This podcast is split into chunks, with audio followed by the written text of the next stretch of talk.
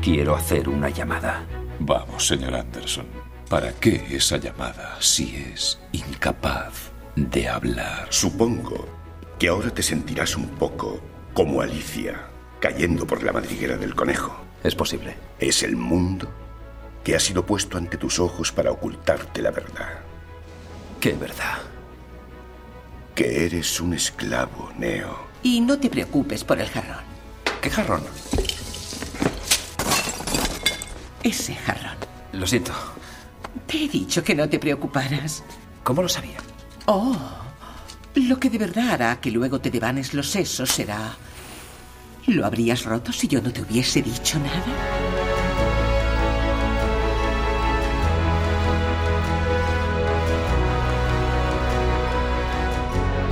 Desencadenados días, tardes o noches.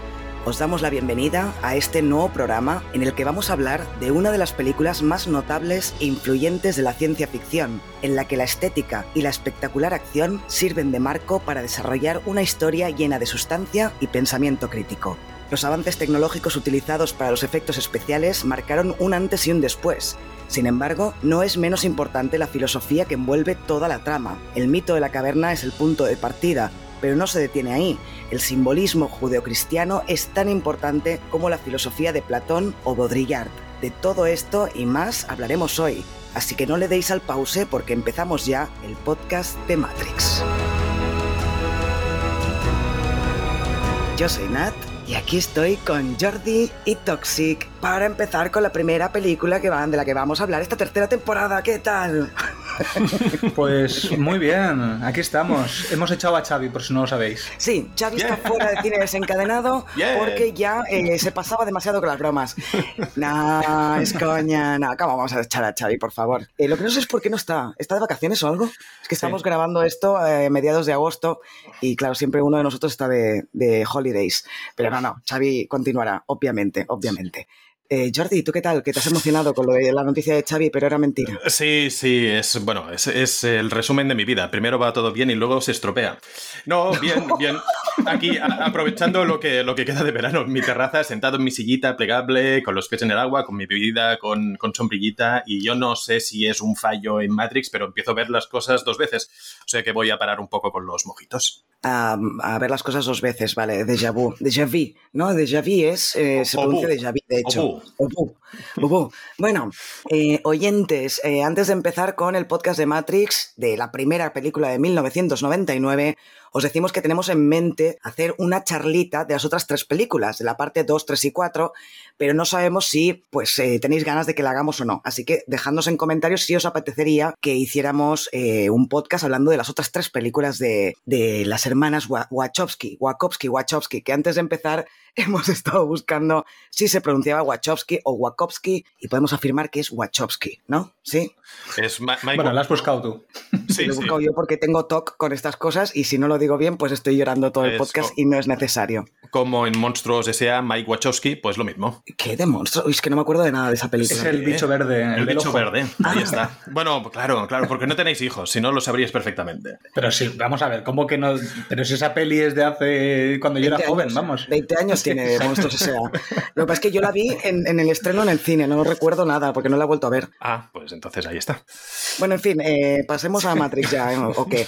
Entonces, vamos a cambiar, hemos cambiado para esta tercera temporada un poco, eh, muy poquito la estructura, pero sí la manera de hacer las cosas. Las valoraciones van a ir diferentes, aunque la valoración general va a estar igual. Curiosidades sí que van a estar igual. La trama la haremos diferente, no va a ser un repaso de todo lo que pasa en la película, sino de escenas importantes o momentos importantes. Y en Matrix, pues vamos a hablar de mucha filosofía, que ya me he preparado varias cosas para poder hablar, porque Toxic me decía, pero prepáratela bien, ¿eh? Si hacemos podcast de Matrix, prepáratelo bien. Y yo, sí, señor, y me lo he preparado bien, creo. Tengo un esquema y todo eh, escrito. Toxic. Bien, bien, así me gusta. Has hecho los deberes entonces. He hecho los deberes, sí, en pleno agosto. y además estrenamos nueva sección que la llevará Jordi. Así que Jordi, háblanos un poquito, porque esta sección no la pondremos hasta el final del podcast. Es decir, cuando acabemos con la trama, pasaremos a la sección de Jordi. Exactamente, nada, es simple. Es un concurso simple, un, conjunto de, un concurso de preguntas y respuestas para uh, intentar marcar un poco aquello que sabéis o desconocéis uh, respecto de la película que tratamos en el programa. Um, vamos a hablar un poco de ella, vamos a, a, conocer algunos datos y a ver si eso igual nos sirve luego para responder alguna de las preguntas. O sea que hay que estar atento al podcast para poder contestar esas preguntas, ¿o qué? Bueno, la verdad es que como es la primera vez, creo que no lo he hecho muy, muy complicado. No he hecho un concursiosidades como, como hace uh, Xavi, que se curra unas preguntazas uh, realmente complicadas. Aquí lo pongo un poco para, para que sea familiar. Lo, pongan, lo, ponemos a ese nivel uh, y vamos a divertirnos un rato. Vale, para acabar el podcast con humor, que aquí como nunca nos reímos ni nada, pues es necesario poner una sección para reírse, ¿no? Sí. bueno, pues empezamos con las valoraciones generales. Eh, venga, Toxic, que es una de tus pelis favoritas. Pues mira, empezar diciendo que yo no quería hacer esta peli aún. Porque creo que es una de las películas más influyentes, como te has dicho muy bien al inicio, y es una de mis pelis preferidas. Eh, probablemente sea la peli que más me ha hecho pensar y me ha hecho recapacitar a lo largo del tiempo. Cada vez que la veo, es como que vuelvo a empezar eh, la peli con una idea y acabo pensando durante toda la peli y después me quedo con una idea totalmente diferente de la que he empezado. Entonces creo que eso es de agradecer, más en el cine contemporáneo. Y nada, decir que es una peli que mmm, tiene una parte técnica brutal, pero es que la parte del guion, todo lo que son los diálogos, eh, cada frase que, que nos plantean en la peli es que te hace pensar, eh, visualmente es increíble, la música está perfectamente metida para crearte esta atmósfera junto con el color y todo lo demás, y los actores están perfectos en su papel. Mira que Keanu Reeves no es el, el actorazo de Hollywood, pero yo creo que aquí está estupendo, creo que es un papel perfecto para él. Entonces yo creo que el conjunto de la peli es casi perfecta, estaría entre un 9 y un 10 a nivel de, de nota y siempre estoy como, ¿por qué no le doy un 10? ¿Sabes? Estoy siempre pensando, a lo mejor es que es pretencioso en algunos momentos. Por eso también quería preguntarte sobre filosofía, por eso quería que te lo prepararas, para ver si cogea mucho, si nos plantean ideas aquí porque sí o tienen un sentido. Entonces, al final del podcast veré si le pongo el 10 o no. Vale, Jordi, hay que recordar al final del podcast, después de tu sección, preguntarle a Toxic qué nota le pone definitivamente a Matrix. ¿Sí? Exacto. Venga. Sí, pensar. Eh, Jordi, te toca. Uh, pues uh, la verdad es que sigo un poco la línea de, de Toxic, esa línea de pensar que es uh, una de las películas más influyentes de los últimos 20 años, 20, 20, y pico de años que hace que está hecha. La verdad es que um, hay un antes y un después, así como ha pasado anteriormente con otras películas, pero con Matrix es una de ellas, un antes y un después de, que esta suceda.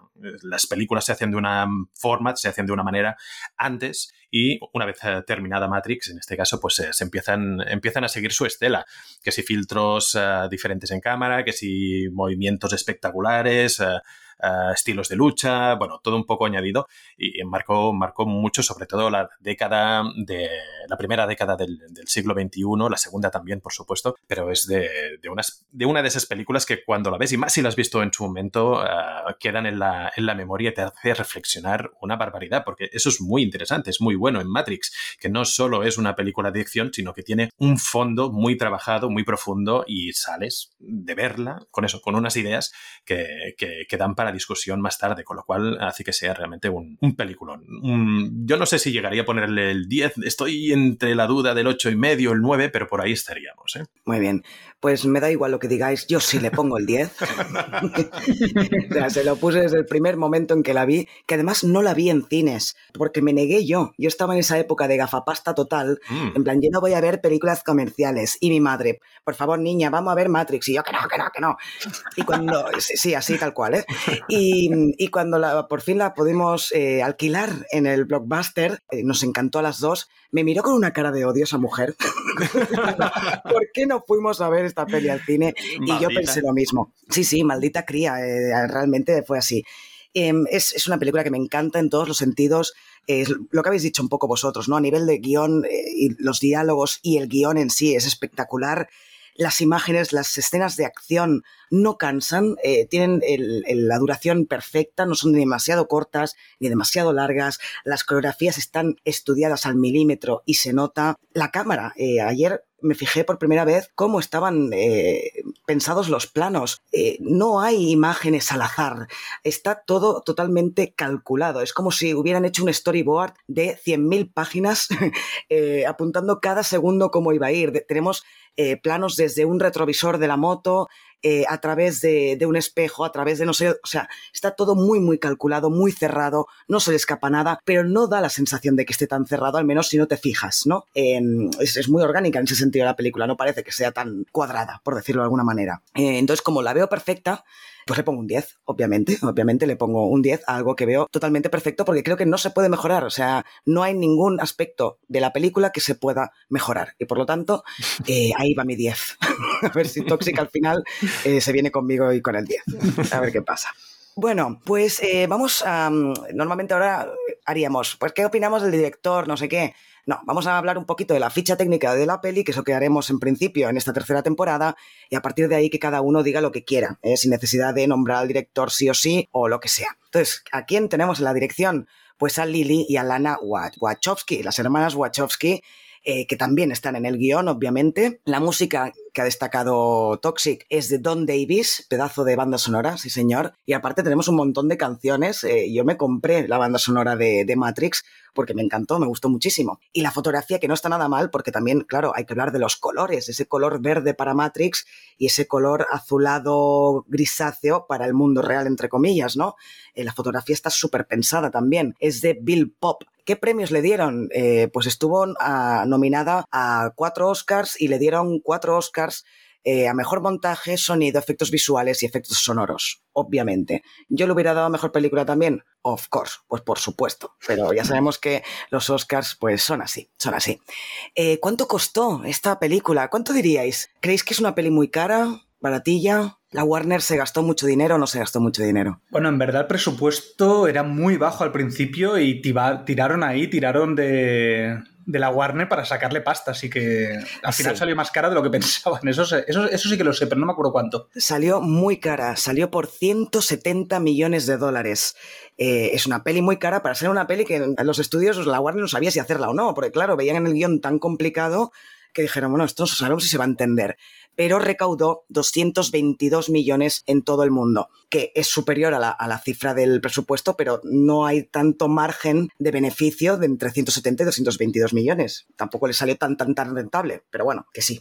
¿Qué queréis destacar de la ficha técnica? Eh, Jordi, por ejemplo. Pues hay varias cosas a, destacar. Eh, lo, único, y sí, me gustaría hacer referencia a, un elemento que, que, que, has dicho así de pasada, pero que recuerdo que en su momento fue muy potente y es en la promoción de, la película, em, te la vendían como em, ¿qué es Matrix? Porque mm, no recuerdo si anteriormente, o al menos de esta manera, no se había trabajado la idea del mundo em, de un submundo, llámalo de esta manera, cuando, cuando hablamos de, Matrix, inferior a, la realidad y que se pudiera acceder a, través, eh, a, través de una máquina a ese, o, o, al menos de una manera muy, muy popular, no recuerdo que, que, hubiera, que hubiera alguno. Con lo cual, en el inconsciente colectivo no existía eso de, de, trabajar, de trabajar en ese, en ese submundo, por lo cual, eh, cuando hacían la promoción, la vendían como, ¿qué es Matrix? Y tú te encontrabas carteles eh, en paradas de bus, te encontrabas, no sé, diferentes promociones con esa pregunta y un poco la, la imagen, de, la imagen de, la película en, la portada, en el cartel.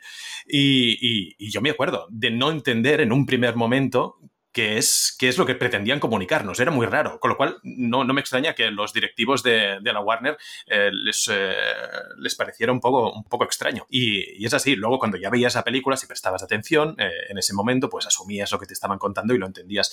Pero sí que es cierto que, era muy curioso, o, al menos esa sensación de, wow, en ese, en ese momento, a finales de los, de los 90, principios de los 2000, se vendía ese producto como, ¿qué es esto? ¿Qué, qué, qué es lo que vamos a ver? Una cosa realmente sorprendente. Y ahora, 20 años más tarde, pues pues, eh, lo tenemos muy asumido, lo hemos visto 100 veces, ¿no? Pero es un elemento muy, muy innovador. Si yo, yo, para empezar, um, tiro esa y, si queréis comentar otra cosa, pues eh, nos vamos con ello. Pues mira, yo lo que quiero destacar, que creo que mm, gran parte de la peli eh, recae sobre el guion, Yo creo que las hermanas Wachowski a nivel de guionistas es lo mejor que hacen.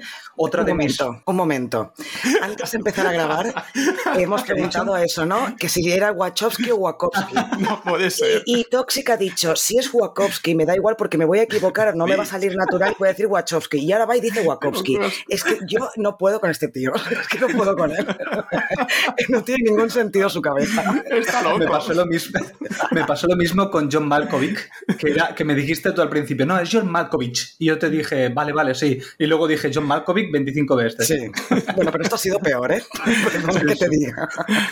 Perdón, perdón, ya puedes seguir. Eh, uy, ya me, ya me he ido. Ah, bueno, que las hermanas Wa- Wachowski eh, en el guion me parece que, que son brillantes. Otra de mis pelis preferidas es V de Vendetta, que están también ellas como guionistas.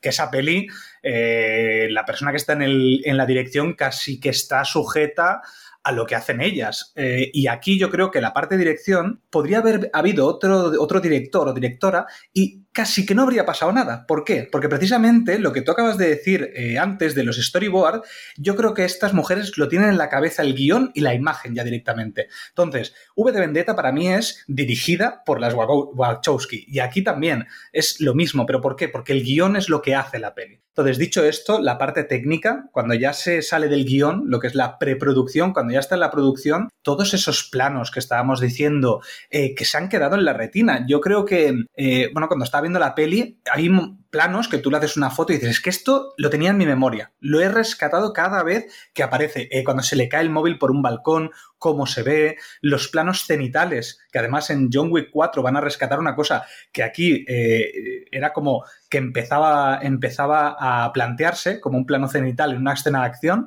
Y después, bueno, eh, todo lo que es el, el color, cómo te explican las cosas y cómo hacen las transiciones. Eh, hay una cosa curiosa porque la mayoría de veces eh, las transiciones en las pelis de hoy en día son todas iguales. Es un fundido a negro y pasas a la siguiente escena. Aquí, por ejemplo, esto de que nos metan en el teléfono, que por ejemplo, o sea, eh, me explico, cuando eh, pasan de, una, de la escena A a la escena B, vemos cómo hay una transición, siempre es o a través de un teléfono, a través de una pantalla, cómo se acerca un zoom y entonces se convierte todo en letras.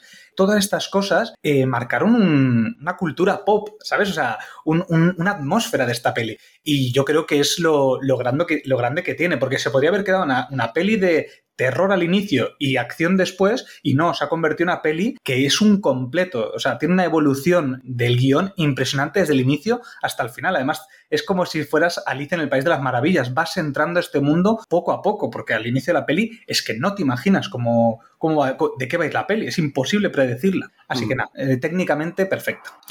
Yo que- quería comentar una cosa al, al respecto de lo que decías tú, um, Toxic, de, de muchos de esos planos. Y se nota mucho la influencia del cómic, la influencia comiquera. Um, habéis hecho referencia a, ese retrovisor que, se mira desde una moto. Ah, se puede, si, si tenéis imágenes de, la película en la cabeza, ah, el momento en que desde un helicóptero Neo rescata a- con una metralleta enorme, ah, rescata a Morfeo.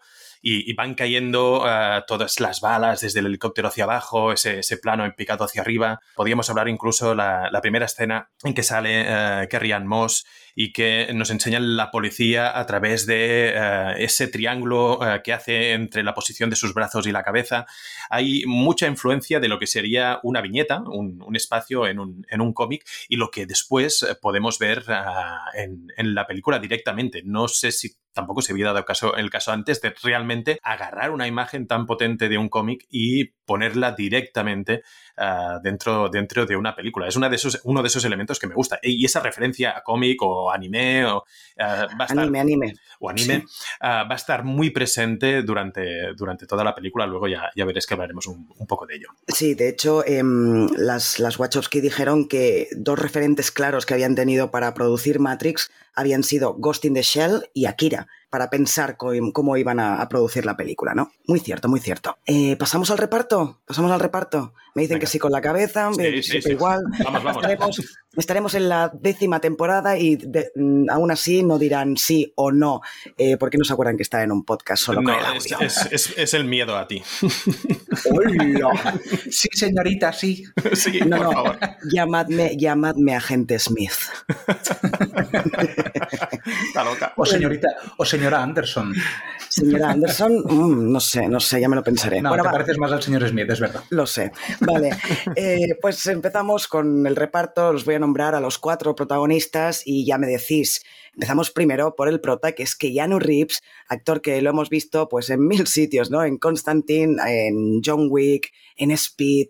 eh, lo hemos visto muchísimas veces interpretando aquí a Neo. Después tenemos a Lawrence Fishburne eh, interpretando a Morfeo, que eh, lo hemos visto en películas como Mystic River Apocalypse Now, eh, pero bueno, sobre todo es, es Morfeo, es que siempre va a ser Morfeo este hombre, para mí es, es Morfeo.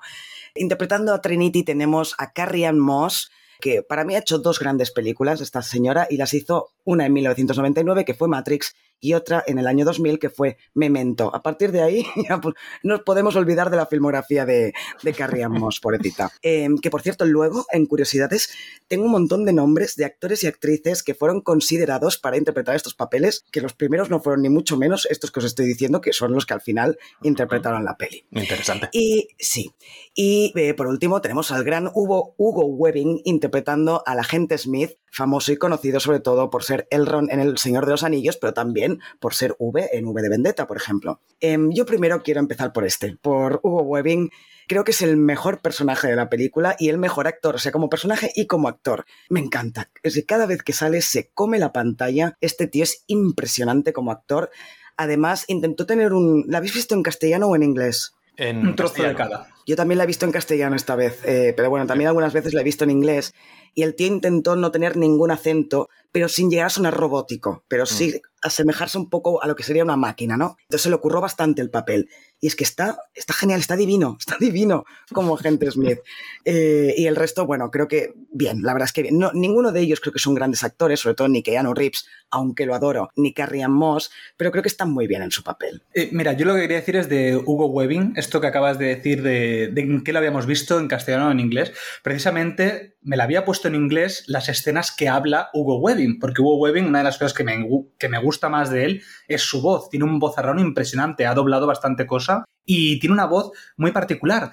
Pero claro, cuando me lo puse en inglés, que yo creo que nunca la había visto eh, Matrix en inglés, dije, ostras, digo, no me encaja la voz con él. Porque claro, tiene una voz, lo que tú has dicho, la tiene como muy neutra. eh, en cambio, por ejemplo, en, en V de Vendetta tiene una voz como muy melódica, muy... Claro, es un poeta en, en esa peli. Entonces, claro, Y con un acento inglés que no veas, claro. Exacto, tiene un acentazo impresionante. Entonces aquí me lo quise poner esa parte, la parte donde está Hugo Webbing hablando, eh, cuando le está hablando a Morfeo y tal, ese, ese momento discurso que tiene, y es impresionante cómo, cómo habla. ¿eh? Pero bueno, en general decir que estoy de acuerdo, Hugo Webbing para mí me parece el mejor actor de, de los que están aquí, y además me parece un actorazo. En otras pelis que hemos visto, eh, como Elrond también está genial.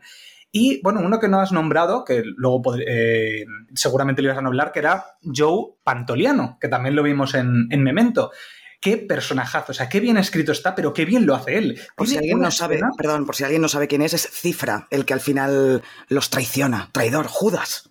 Exacto. Pues Cifra tiene una sola escena para él, que es cuando está hablando con el agente Smith. Y me parece que es para levantarse y aplaudir, porque lo hace perfecto. Tú dices, ¿cómo puedo empatizar tanto con un personaje? Obviamente es porque está escrito de 10, ¿eh? pero él lo hace también genial. Y nada, el resto es que están muy bien, ¿eh? O sea, me, me- me gustan, me gustan todos, pero son correctos, pero yo creo que con otros actores la película habría funcionado probablemente bastante bien. Sí, yo creo que sí. No, no depende de los actores esta película, ni mucho menos. Pero es verdad que John No. Pantoliano en esa escena, esa gran escena del bistec, está, está genial, porque además, eso que hablábamos de recordar escenas de esta película, esa es casi insignificante, ¿no? El tío se está comiendo un bistec, eh, está, bueno, le están diciendo que tiene que hacer, darles los códigos de no sé qué, no, no puedo, os puedo entregar a Morfeo, pero te acuerdas perfectamente de la escena, por cómo saborea ese bistec y porque está en un primer plano buenísimo para que todavía puedas sentir aún más la sensación de un tío que lleva no sé cuántos años en, en el mundo real que vuelve a Matrix y vuelve a probar un bistec, ¿no? Y, y encima la transición, que es lo que decía antes también de la- cómo hacen las transiciones las hermanas Wachowski. Wachowski. Joder, No puedo creer, no lo puedo creer. Ya van tres, ¿eh? ya van tres. Hay que crearte un club de fans, Toxic. Esto no puede seguir así. Que encima cuanto más lo pienso, más lo voy a decir mal. ¿sabes? Pues eso, que la, la transición es del bistec, este, del bistec este rojo súper jugoso a, a eso que comen en el mundo real, que es, que es asqueroso, que es una especie de gelatina blanca.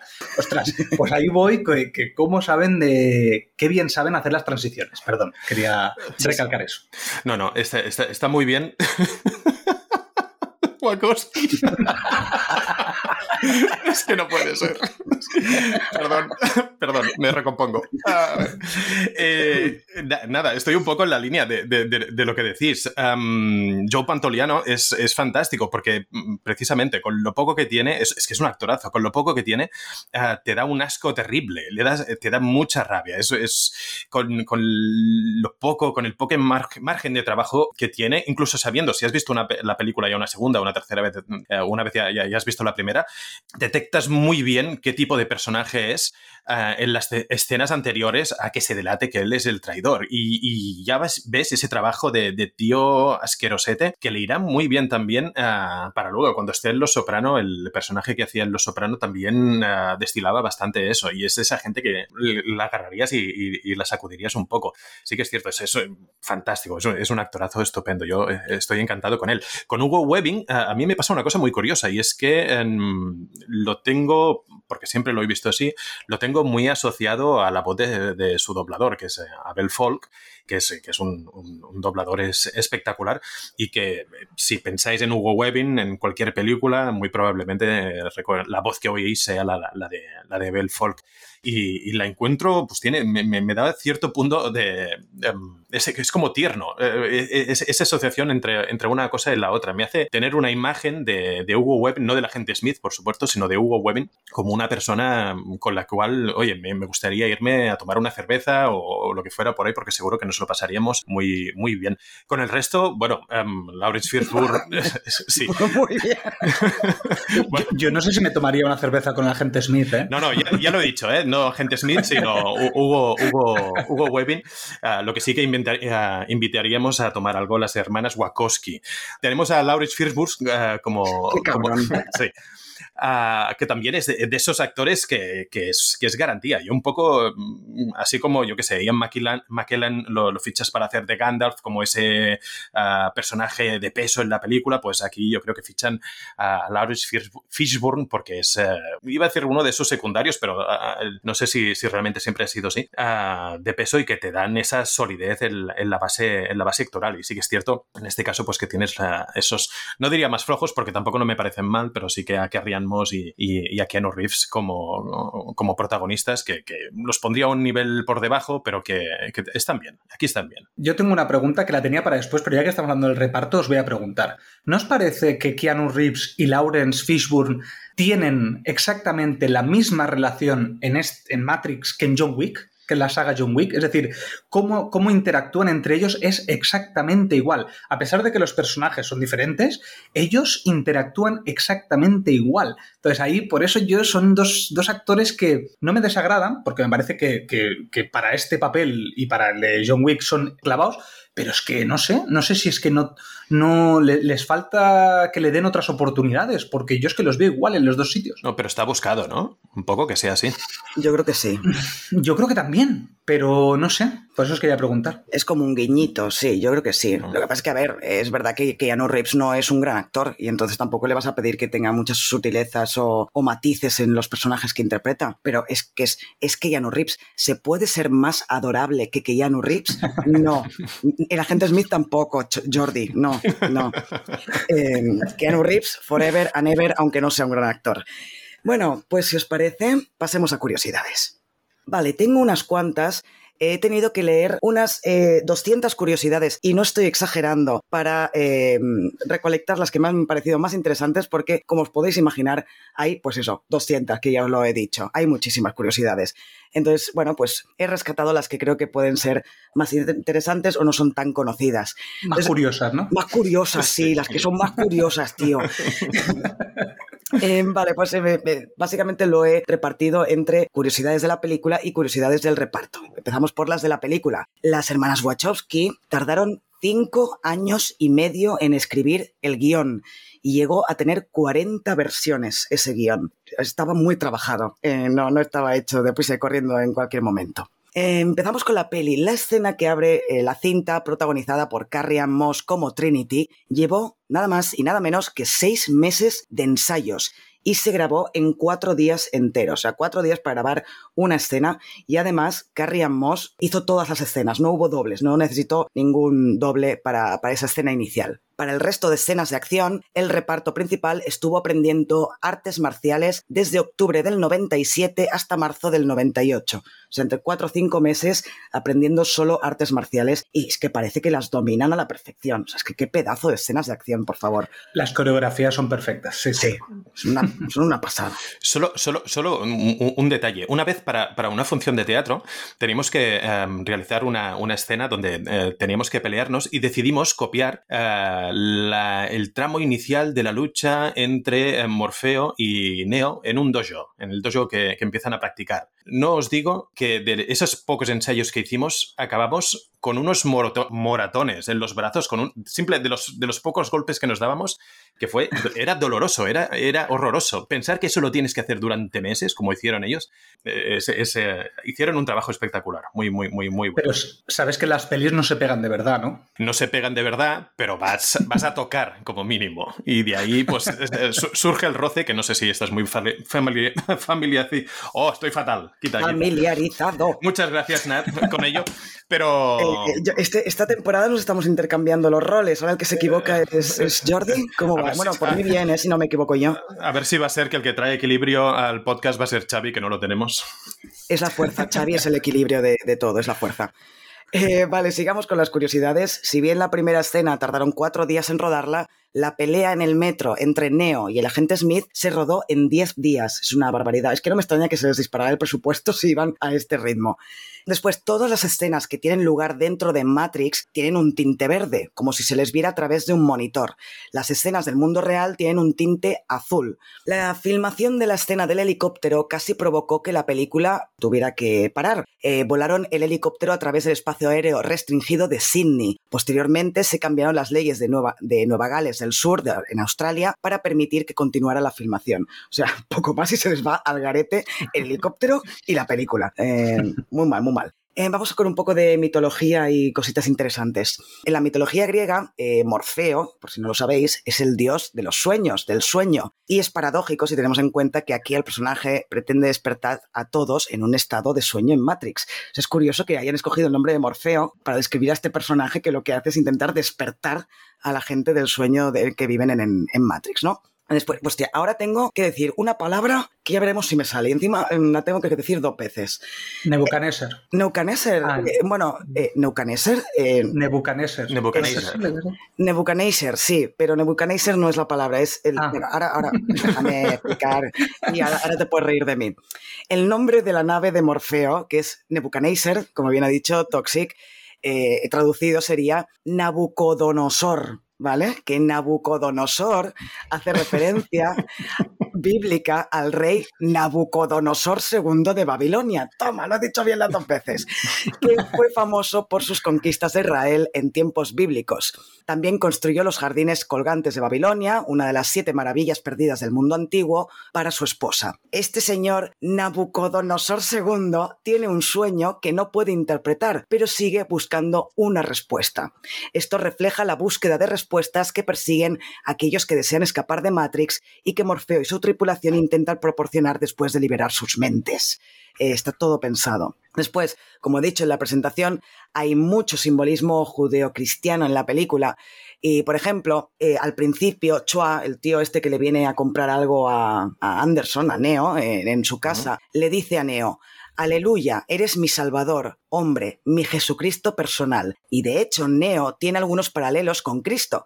La pregunta de si Él es el único refleja la pregunta de si Cristo es verdaderamente el Mesías, en ambos casos un Salvador cuya venida ha sido anunciada. Además, su apellido Anderson significa etimológicamente hijo del hombre, frase bíblica que hace referencia a Cristo, y como Cristo es declarado muerto, pero luego resucita en la escena final de la película. O sea que hay diversos puntos eh, de conexión con el, con el cristianismo. Eh, después, Neo también se asocia a menudo con el número uno. De hecho, Neo es un anagrama para uno. Y un, un punto importante de la trama es si él es o no el uno, el único, el elegido. Mientras tanto, el nombre de Cipher, cifra, significa cero en árabe. Juntos, 0 y 1 representan la base de los datos binarios y por lo tanto la base de todos los datos informáticos modernos. Neo también vive en el apartamento 101 un número compuesto completamente por estos dos dígitos. Y además, el nombre de Trinity significa grupo de tres y aparece por primera vez en la habitación 303. ¿Se puede estar más pensado el guion, por favor? ¿Cómo no le vas a poner un 10 a esto, Toxic? Por favor. sí, pero claro, esto es lo que mm, un poco la gente le critica a veces a la, a la peli. Yo no, pero es como que han cogido un montón de cosas, con así como huevos de Pascua, por decirlo de alguna manera, y los han metido aquí, sin sentido. Yo creo que sí, que la mayoría de veces tienen sentido. Otra cosa es cómo lo interpretes ese sentido que yo creo que lo que tú has dicho es bastante evidente, es decir, que puede ser así. Hay otras cosas que después puedes ver vídeos en YouTube con 101 cosas de Matrix, no sé qué. Claro, como hay tantas cosas, eh, tantas referencias bíblicas o, digitales o cualquier eh, otra cosa, después tú te puedes inventar lo que quieras, porque hay un montón de referencias. Pero bueno, resumen que yo creo que sí que está bastante bien pensado. Yo creo que sí. Eh, a mí mm. me parece que sí, que todo lo que, por ejemplo, os acabo de contar está muy bien metido dentro de la historia de Matrix. Tiene todo el sentido del mundo, creo yo. Sí, sí, sí, sí. sí. Em, bueno, última curiosidad así general es que las Wachowski les obligaron a leer al reparto principal un libro llamado Cultura y Simulacro de John Baudrillard, eh, que hablaré de este libro luego cuando pasemos a la trama porque es muy importante y ellas lo cogieron como libro referencia para crear el guion, ¿vale? Pero los, todos los actores principales tuvieron que leerse este libro. Em, vale, pasamos al reparto. Reparto de todo, ¿eh? no solo de los principales, voy a empezar por un poco general. Eh, ¿Os acordáis de la escena de la mujer de rojo, no? Para olvidarse de esa escena. Sí, vale. Numerosos grupos de gemelos idénticos fueron elegidos como extras en esa escena, para crear la ilusión de un programa de entrenamiento repetitivo hecho con recursos limitados. Por ejemplo, el hombre alto con el pelo peinado hacia atrás y gafas de sol en la toma inicial se ve unos segundos después como un oficial de policía que escribe una multa de estacionamiento. Es decir, contrataron, contrataron a un montón de gemelos para que el, espectador, aunque no se fijara demasiado, tuviera la sensación de todo esto es muy repetitivo, ¿no? Esta gente se parece demasiado. Y creo que está muy, hmm. muy chula esa escena. Vale, ahora sí, actores y actrices que pudieron haber aparecido en Matrix como uno de estos cuatro principales, pero que por una razón u otra dijeron que no. Y luego, evidentemente, se cagaron en todo. Claro, obviamente. Vale, em, al primero que se le ofreció el papel de Neo fue Will Smith. Y Will Smith dijo que, no, que no le interesaba demasiado y que además él creía que no estaba muy preparado para el papel para interpretar a Neo. En vez de Matrix, protagonizó Wild Wild West, eh, cosa que, bueno, él mismo, oye. Pues mm. ya, ya, ya es raro, porque mira que le sale bien repartir con la mano abierta. es curioso. Eh, sí, pero quizá no lo sabría hasta años más tarde, eh, hasta 2022 quizá. Eh, entonces, claro, habían pasado unos cuantos añitos.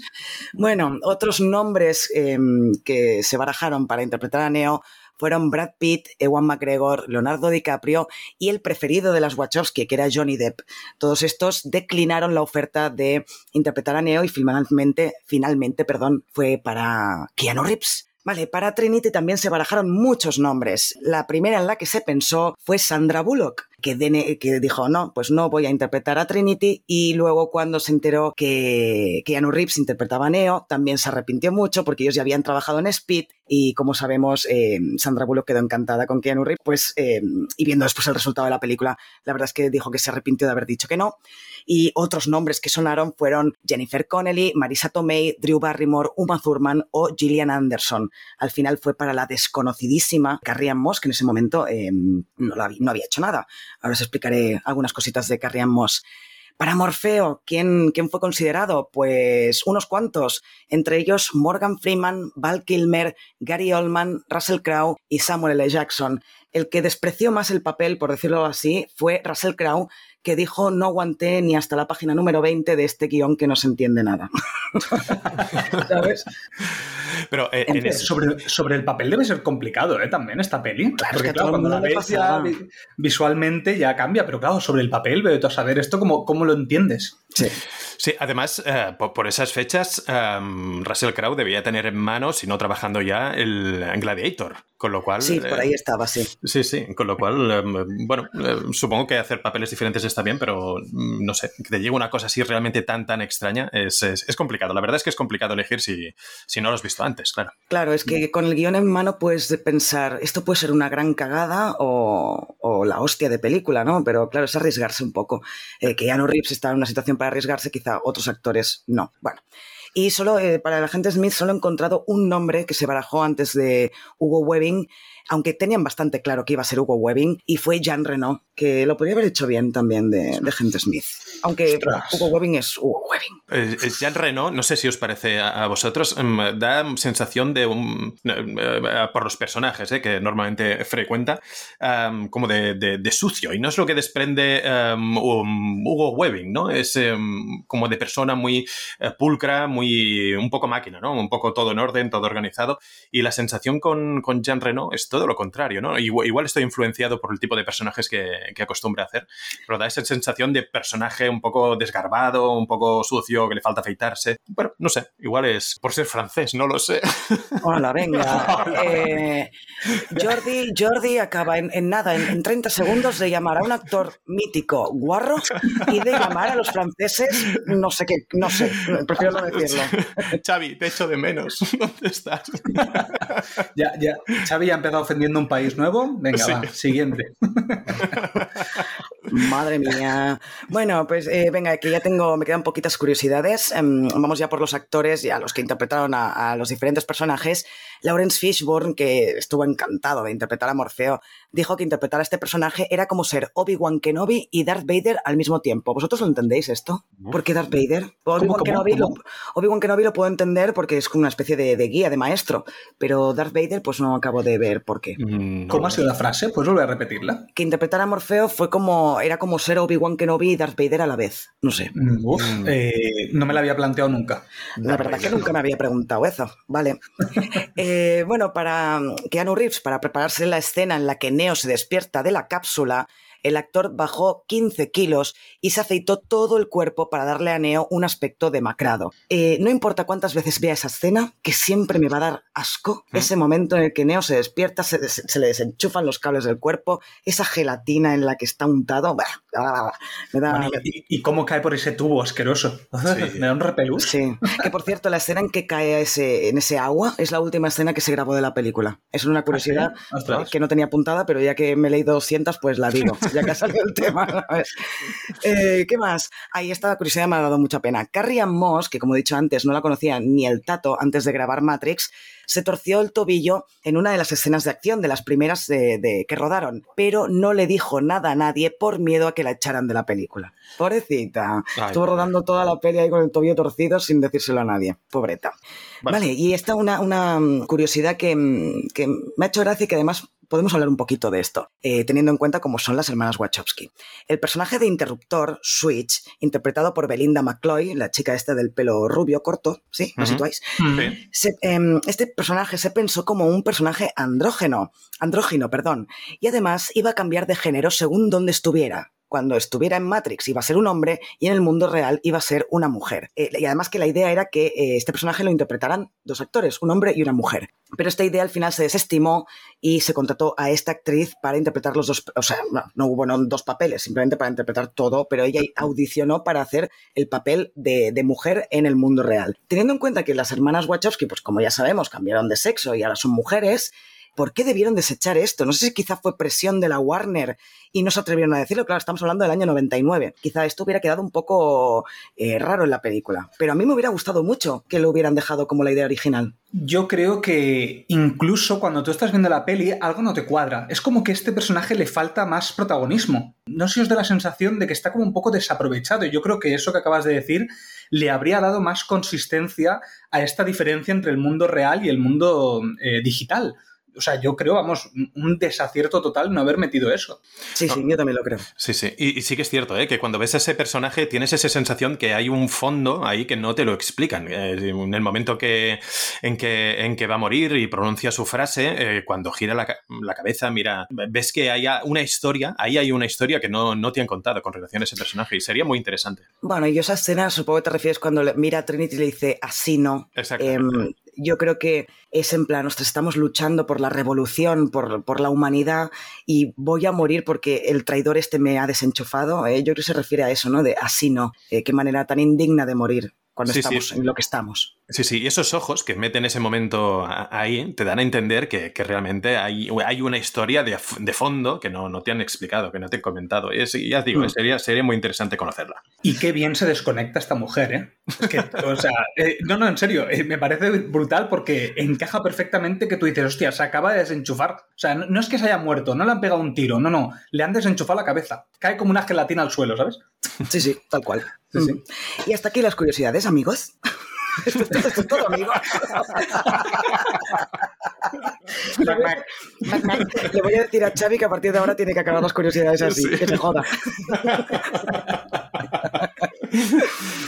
bueno, pues venga, va, vamos a pasar ya al análisis. Muy bien, pues bueno, en esta tercera temporada he cambiado un poco la sección. Eh, voy a intentar solamente hacer un resumen más de la peli y el análisis que no sea tanto de la trama, sino un análisis más de la peli en sí, de cosas de la peli.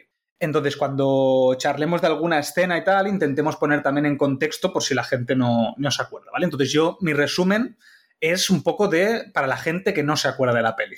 Entonces, bueno, eh, Matrix sigue la historia de Thomas Anderson, que es un programador de ordenadores que trabaja como Neo en el mundo virtual. Eh, siente que hay algo inexplicable en la realidad y está buscando respuestas. En ese momento encuentra a Morfeo, que es un líder rebelde, quien le revela que la realidad que conoce es una ilusión, creada por máquinas inteligentes para mantener a la humanidad en esclavitud mientras utilizan sus cuerpos como fuente de energía. Eh, Neo se va a unir a Morfeo y su tripulación, incluida Trinity, en la lucha contra las máquinas. Descubre que es el elegido, una figura profetizada para liderar a la humanidad de la Matrix. Neo desarrolla habilidades espaciales, especiales, perdón, eh, dentro de la Matrix. espaciales también. ¿eh? espaciales también, sí, sí, sí. no, no dobles la cuchara, dóblate tú, algo así. Más o menos. Lo he dicho mal, pero sí. ¿Qué esperabais? ¿Que le iba a decir bien? Eh, bueno, em, Neo desarrolla habilidades especiales dentro de la Matrix, desafiando las leyes físicas y convirtiéndose en un experto en combate, mientras se replantea su propia existencia y destino, que luego hablaremos de eso. Y luego al final de la película, Neo va a sacrificar su vida para salvar a Morfeo, pero resucita y comprende plenamente su poder como el elegido. Eh, la película va a acabar con una pelea entre Neo y el agente Smith, que es un programa que se ha vuelto rebelde, y finalmente derrota a Smith y se da cuenta de que puede manipular la Matrix a su voluntad. Por eso puede volar al final. Eh, la película termina con Neo prometiendo a las máquinas que va a liberar a la humanidad, cosa que ya nos va a dar pie a las secuelas, que luego hablaremos eh, un poco de eso. Muy bien, pues vamos a empezar por un poco por el inicio, ¿no? Que aquí está todas estas referencias que nos hacen a, mm, a, Alicia en el País de las Maravillas con el tema de sigue el conejo blanco, el tatuaje y todo lo demás. ¿Y qué es Matrix? ¿Qué es Matrix para vosotros? Hostia, empieza fuerte el chaval, ¿eh? Venga, Jordi, dale. Ah, pues eh, es, ese mundo, ¿no? Ese subconsciente, eh, en este caso, que va muy bien. Eh, eh, difícilmente vamos a encontrar un referente mejor que Alicia en el País de las Maravillas como para poder introducirnos en esta historia de la manera que quieren. Es decir, es una historia muy popular eh, que te mm, trae a un submundo, a un, a un, imaginario, a un universo y mm, va muy bien esa referencia del conejo blanco para, de manera mm, bueno, ya sea abrupta o ya sea, eh, en, el caso de alguna otra película, de manera un poco más suave, acabando, eh, acabándote introduciendo en ese, en ese mundo. Quizá ahora que ya han pasado unos años lo vemos eh, como un elemento quizá ya muy manido, pero sí que es cierto que en ese punto quizá no se había utilizado tanto, pero que la referencia era lo suficientemente clara como para que no que se pudiera utilizar y la gente lo pillara. Eh, te dan pistas de, oye, una imagen de un dibujo de un conejo blanco, un tatuaje, sé que tengo que seguir eso, em, la gente lo entiende. Con lo cual, está, está muy bien utilizado. Y ese Matrix, por supuesto, que es ese mundo, ese subconsciente, ese esa realidad generada por ordenador en el cual eh, podríamos eh, ir a, vivir, ¿no? Un Sims, ¿no? que, sería lo más aproximado que eh, existiría en juego de, ordenador, de plataforma, un Sims donde cada uno tiene su avatar y pudiera ir jugando. Un poco esa es la, idea de, lo que yo conozco o lo que entiendo como, como tal, como Matrix, que no es muy profundo, pero tampoco lo pretendo. ¿Y no creéis que esto en 2023 es como mucho más actual que lo que era en 1999? Es decir, hoy en día, eh, no sé si os ha pasado a vosotros que veis alguna imagen por, por internet, en, bueno, en cualquier lado, y decís, ya no sé si esto es real es hecho por inteligencia artificial, está retocado, es real, qué, parte es real, qué parte es digital. Eh, ya, ya hay hipótesis científicas que tratan sobre el tema de la realidad virtual y, y lo que realmente estamos viviendo, cómo eh, a día de hoy es posible, en unos pocos años, que nosotros podamos a una persona meterle dentro de una realidad virtual y que no pueda distinguirla de la realidad. Es una cosa que nos estamos acercando, al menos más de lo que era en, 1999, o sea, 25 años después. ¿Qué os parece? ¿Cómo, ¿Cómo, ha envejecido la peli? Y, bueno, más que la peli, sus ideas de la peli. Mira, si os parece, mm, doy ya la chapa sobre la parte más filosófica de la película.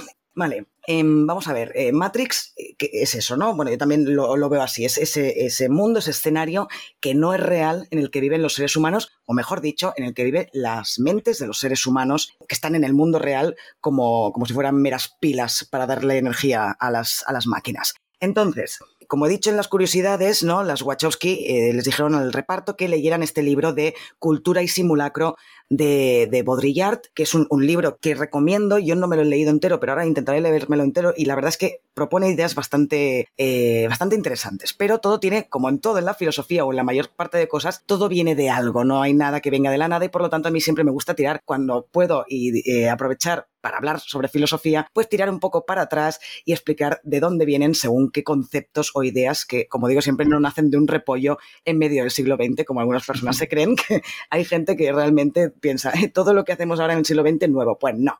Pero bueno, voy a explicar un poco. Y aprovechando a Platón, a Platón, el mito de la caverna, que obviamente es una clara referencia en Matrix este Neo que arrancándose los cables sale a la luz, sale de la caverna para eh, descubrir la realidad y que esa salida de la caverna es súper dolorosa, como vemos en la película. Toda esa parte que he dicho antes que me daba tanto asco de, mm, de la cápsula es ese esfuerzo doloroso por salir de esta realidad virtual, virtual en el sentido de que no es real, para llegar al mundo real.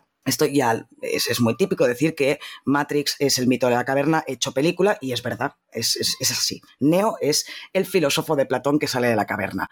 Pero Platón, eh, cuando decía hay que salir de la caverna, porque lo decía, porque decía, claro, es que el que está ahí atado en la caverna está viendo solo siluetas de, la realidad, pero no está viendo la realidad en sí. Y él eh, diferenciaba entre dos mundos, el mundo de las ideas y el mundo sensible. El mundo sensible sería lo que vemos en la caverna, esas siluetas proyectadas en la pared gracias al fuego que hay delante del filósofo o de la persona que está ahí en la caverna, y el mundo de las ideas, que es donde están los conceptos o ideas, nunca mejor dicho, o las formas eh, de todo lo que vemos eh, en apariencia, que toda la realidad es apariencia. En la filosofía de Platón son representaciones de esas ideas. Pero después vino Kant ya en la modernidad y en la, en la, crítica de la razón pura, uno de los libros más importantes de la historia de la filosofía, hay diferencia entre el fenómeno y el noúmeno, que es el fenómeno, sería esa representación del mundo sensible al que se refería Platón, y el noúmeno, que sería la realidad, la cosa en sí, que se le llama la cosa en sí. Pero la diferencia,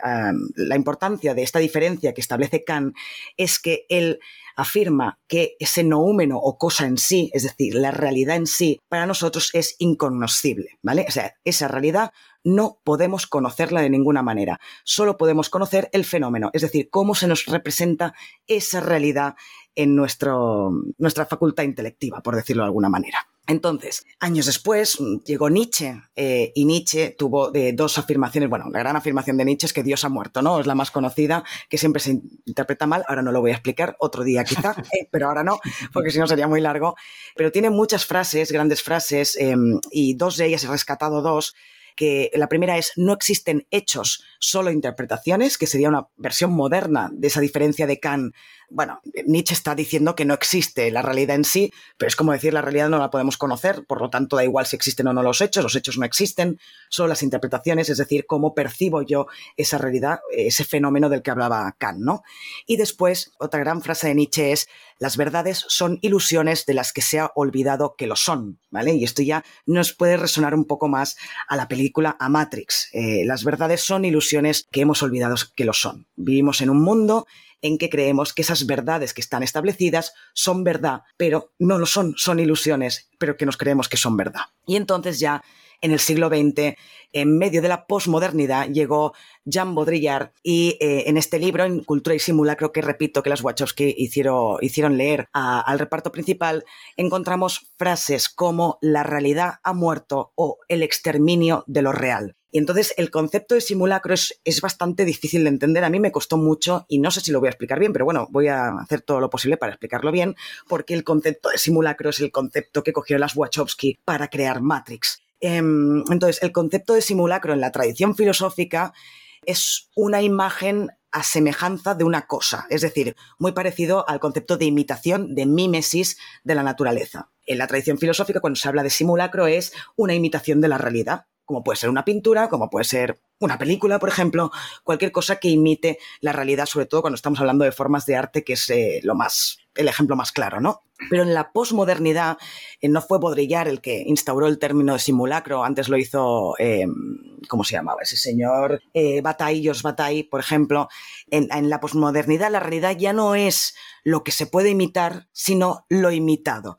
Es decir, el simulacro no es la realidad, sino aquello que imita la realidad. Pero la realidad dice que ya no existe porque lo imitado sustituye a la realidad. Es decir, no hay referente de una realidad a la que podamos llegar, sino que el referente está vacío. Por eso dice que se ha, eh, producido una especie de exterminio de, lo real. La realidad ya no, es lo que se puede imitar, sino lo imitado. Y la realidad en Matrix es Matrix. O sea, la realidad para la gente que vive en Matrix, es decir, para el 99,999% de la población de la humanidad, la realidad es Matrix. Sería este simulacro que viene a sustituir la realidad y la realidad ya no existe. Eh, la realidad como realidad, como no, cuando nosotros hablamos de realidad, es ya este simulacro. O sea, ya no estamos diferenciando, a ver si me explico bien, ya no estamos diferenciando como antes entre noúmeno y fenómeno o entre las formas, las ideas y el mundo sensible, sino que ya todo eso que era imitación de la realidad se ha erigido como realidad. ¿Me he explicado? Mi cabeza está así como saliendo humo, como cuando acabo de ver Matrix. Es muy, muy, pero, pero sí. es muy divertido cuando uh, vas viendo Toxic escuchando tu explicación porque va, um, y la gente lo, lo verá, uh, va mirando hacia arriba como pensando y va haciendo... Mm, pero mirando hacia arriba y vas viendo un proceso de uh, cocción.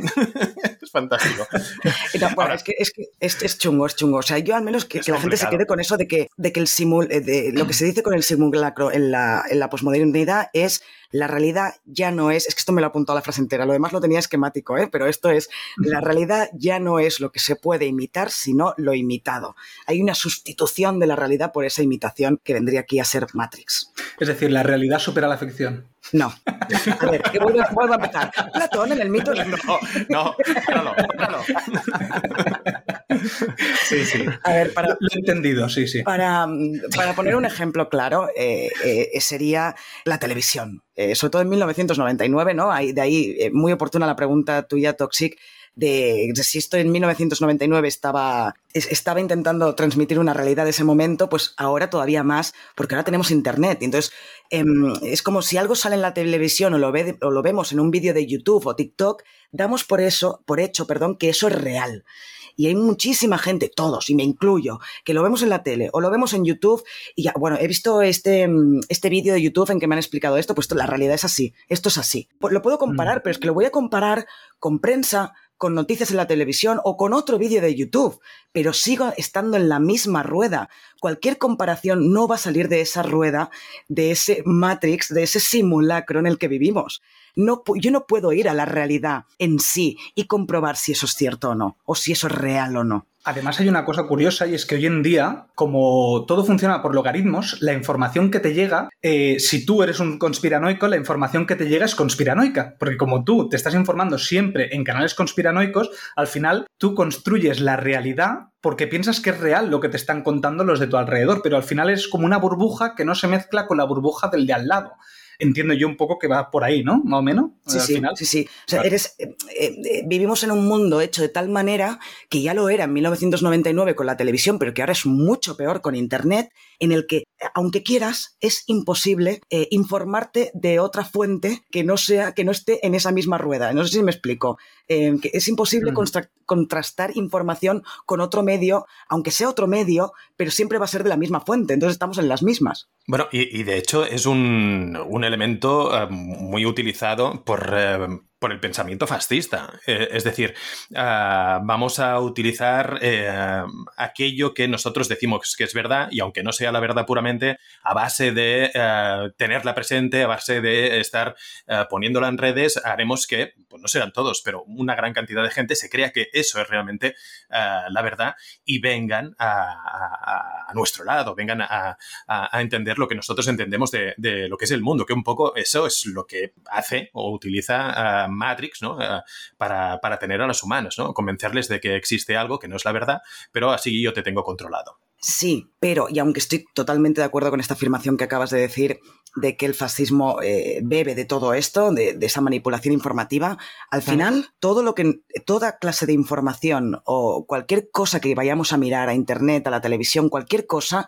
incluso los libros, eh, va a estar cortado por eh, el mundo en el que vivimos. Sí, sí. Y por lo tanto, no hay manera de escapar de eso.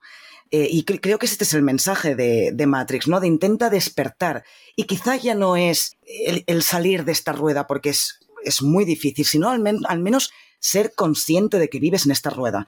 Eso ya es un paso gigantesco, el ser consciente de que estás dentro de esta rueda y que difícilmente vas a salir de ella.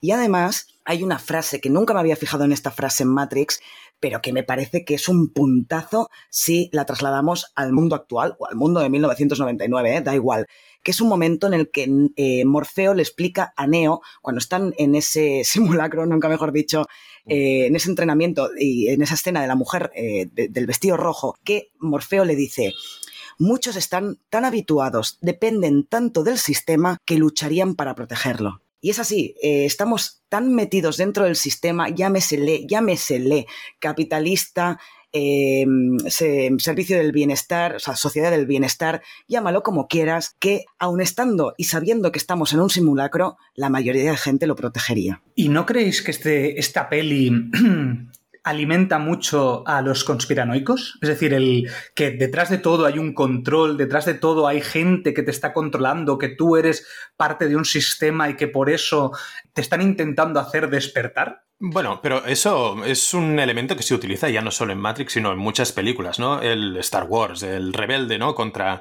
contra el gran imperio. em, no sé, podrían ponerse muchos ejemplos en este sentido. Y, y es mm, casi tan básico como el viaje del héroe en según, se- en según qué pasos, ¿no? Em, bueno, yo creo que han tirado por aquí y les funcionó. Mm, No, no, no, le, no le veo más, ¿eh? Es que a los conspiranoicos cualquier cosa les va a servir para decir que todo es una conspiración de un extraterrestre o lo que sea que digan. es que eh, cualquier cosa les va a servir. Así que es que claro, es que es eso, hay un montón de historias, películas. V de Vendetta mismo que ya ha salido, ¿no? V de Vendetta también. Si es un conspiranoico, pues te la puedes, mm, puedes abrazarte a la película y decir, mira, mira lo que nos están diciendo, que no te das cuenta que la Tierra es plana, eh, lo que sea. El, el Club de la Lucha también, por ejemplo. También. También, lo han utilizado. Sí, sí. Sí, es que hay, hay muchísima, y bueno, literatura ya ni te digo, ¿no? Eh, 1984, el ejemplo de siempre. Pero bueno, Sí. sí, sí, sí. Bueno, va, volviendo un poco a la peli, luego seguro tienes más cosas, ¿no? De filosofía. ¿o no? Bueno, es que esto es un poco lo que lo abraza todo, ¿eh? Básicamente es Vale, que el libro del simulacro es lo que explica todo el montaje de Matrix en, en la trama, en el guion de la película.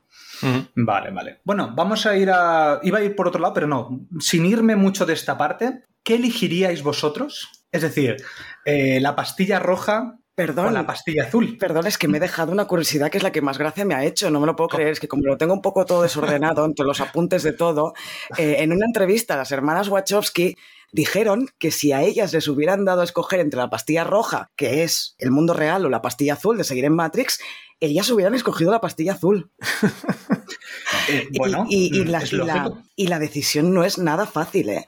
Es fácil eh, si tú nunca te has, eh, has visto lo que sería vivir en el mundo real, en, este, Matrix, ¿eh? Porque entonces dirías, ostras, no sé si quiero vivir en el mundo real eh, o si prefiero comerme un bistec como cifra, ¿no? Pero si no supiera nada, como es el caso de Neo, y que toda tu vida te has estado preguntando qué hay más allá, que no Morfeo le dice es que siempre has sentido ojo no pensado sino sentido que algo no estaba bien que no lo podías explicar racionalmente pero has sentido has percibido que algo no estaba bien si te pones ese lugar y te ofrecen esto, pues evidentemente vas a coger la pastilla roja.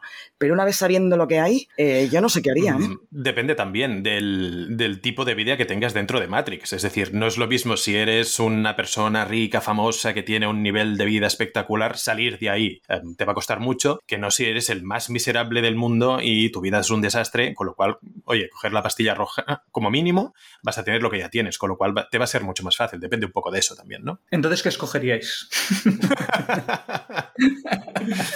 claro, eh, eh, sí que es verdad que no es la misma situación cuando está Neo eligiendo que cuando Cifra elige. Claro, en el momento que Cifra elige, yo creo que todos entendemos por qué Cifra elige volver al mundo real, al mundo de Matrix, porque además lo, lo verbaliza. Él no solamente quiere volver y ser rico y ser no sé qué, sino que no quiere acordarse. Porque claro, si se acuerda de lo mm. que era el mundo real, ya no está viviendo en ese mundo real que se supone que, que está viviendo. Sabe que vive en una simulación por lo tanto, ya no, ya no tendría sentido para él vivir en ese mundo. Claro, decimos Matrix no es real. Bueno, pero es que la gente que está viviendo en Matrix lo vive con una realidad. Y yo es una cosa que, que, que pienso firmemente. Tú puedes estar viviendo una mentira, pero vivirla como una realidad si no sabes que es mentira en el momento que ya sabes que no es real, no puedes vivirlo como algo real. Entonces es normal que pida, eh, no me quiero acordar de nada, sino qué clase de vida es esa. Hmm. Pero yo creo que escogería, en, la situación de Neo, yo escogería la pastilla roja. Yo, yo por cotillas solo, ya, querría, ya, querría, saber cómo es, cómo es el mundo real. Sí, sí, sí Yo, también. yo también, porque además Morfeo es muy tramposo. Morfeo es súper tramposo porque no le está dando, o sea, bueno, que ahora, ahora, entraremos en eso, pero no le está dando elección en el fondo. O sea, le está eh, haciendo que, el, que, le llame el gusanillo, no sé cómo explicarlo. O sea, le está provocando para que elija la pastilla roja. O sea, no le está dando una libre elección. Mm. Que ahí yo creo que podemos hablar de la libre elección o el destino. Que le llame el gusanillo. que le llame el gusanillo. es que no sé cómo decirlo. Que le pique el gusanillo. Sí, mejor. Que le pique el gusanillo, sí. Eso, que le pique el gusanillo. Muy bien, sí, sí. No, que no te llame el gusano, por favor. Me, invento las frases, ¿vale? No, no, Lo sabemos. Sí, sí. Y es uno de tus encantos, Toxic, no pasa nada. Te queremos, te queremos. Eh, pero sí, sí, sí te queremos y sí, eh, tienes razón. O sea, Morfeo no le está poniendo todas las cartas encima de la mesa a Neo. No le está diciendo, vas a comer eh, arroz gelatinado todos los días de tu puta vida. Eh, no le está diciendo mm, todo, todo lo que conlleva ir al mundo real. Bueno, porque de hecho el objetivo principal de Morfeo eh, en su vida es encontrar al elegido y traerlo para liberar a la humanidad. Si hace pasos en contra, eh, está en contra de su objetivo, con lo cual es eh, lógico y normal que no haga eso. Es, bueno, pero, di, di, di. Perdón, perdón, no, que eh, aquí entraría lo del consentimiento informado, que se llama, ¿no? Ahora de decir yo consiento algo, hacer algo si tengo toda la información posible. O sea, Neo está consintiendo, está tomándose la pastilla roja o eligiéndola sin tener toda la información. Y eso tampoco es justo. No, no es justo, pero estar en guerra. Y cuando hay guerra, todo vale. Es así. Eh, no será justo, y, y es así, ¿eh? te doy toda, toda, la razón. Pero eh, la opción de, de, Morfeo estando en guerra es, no, no, yo tengo que terminar esto, voy a convencerlo, como sea, se lo voy a vender bien, intentaré no ser, no engañar mucho para que no se me ponga en contra, uh, pero lo voy a traer y voy a, gracias a eso vamos a liberar a, a, la humanidad. Y es lo que acaba sucediendo. De hecho, acaba teniendo éxito uh, precisamente por no contar que tiene que comer gachas. Es así.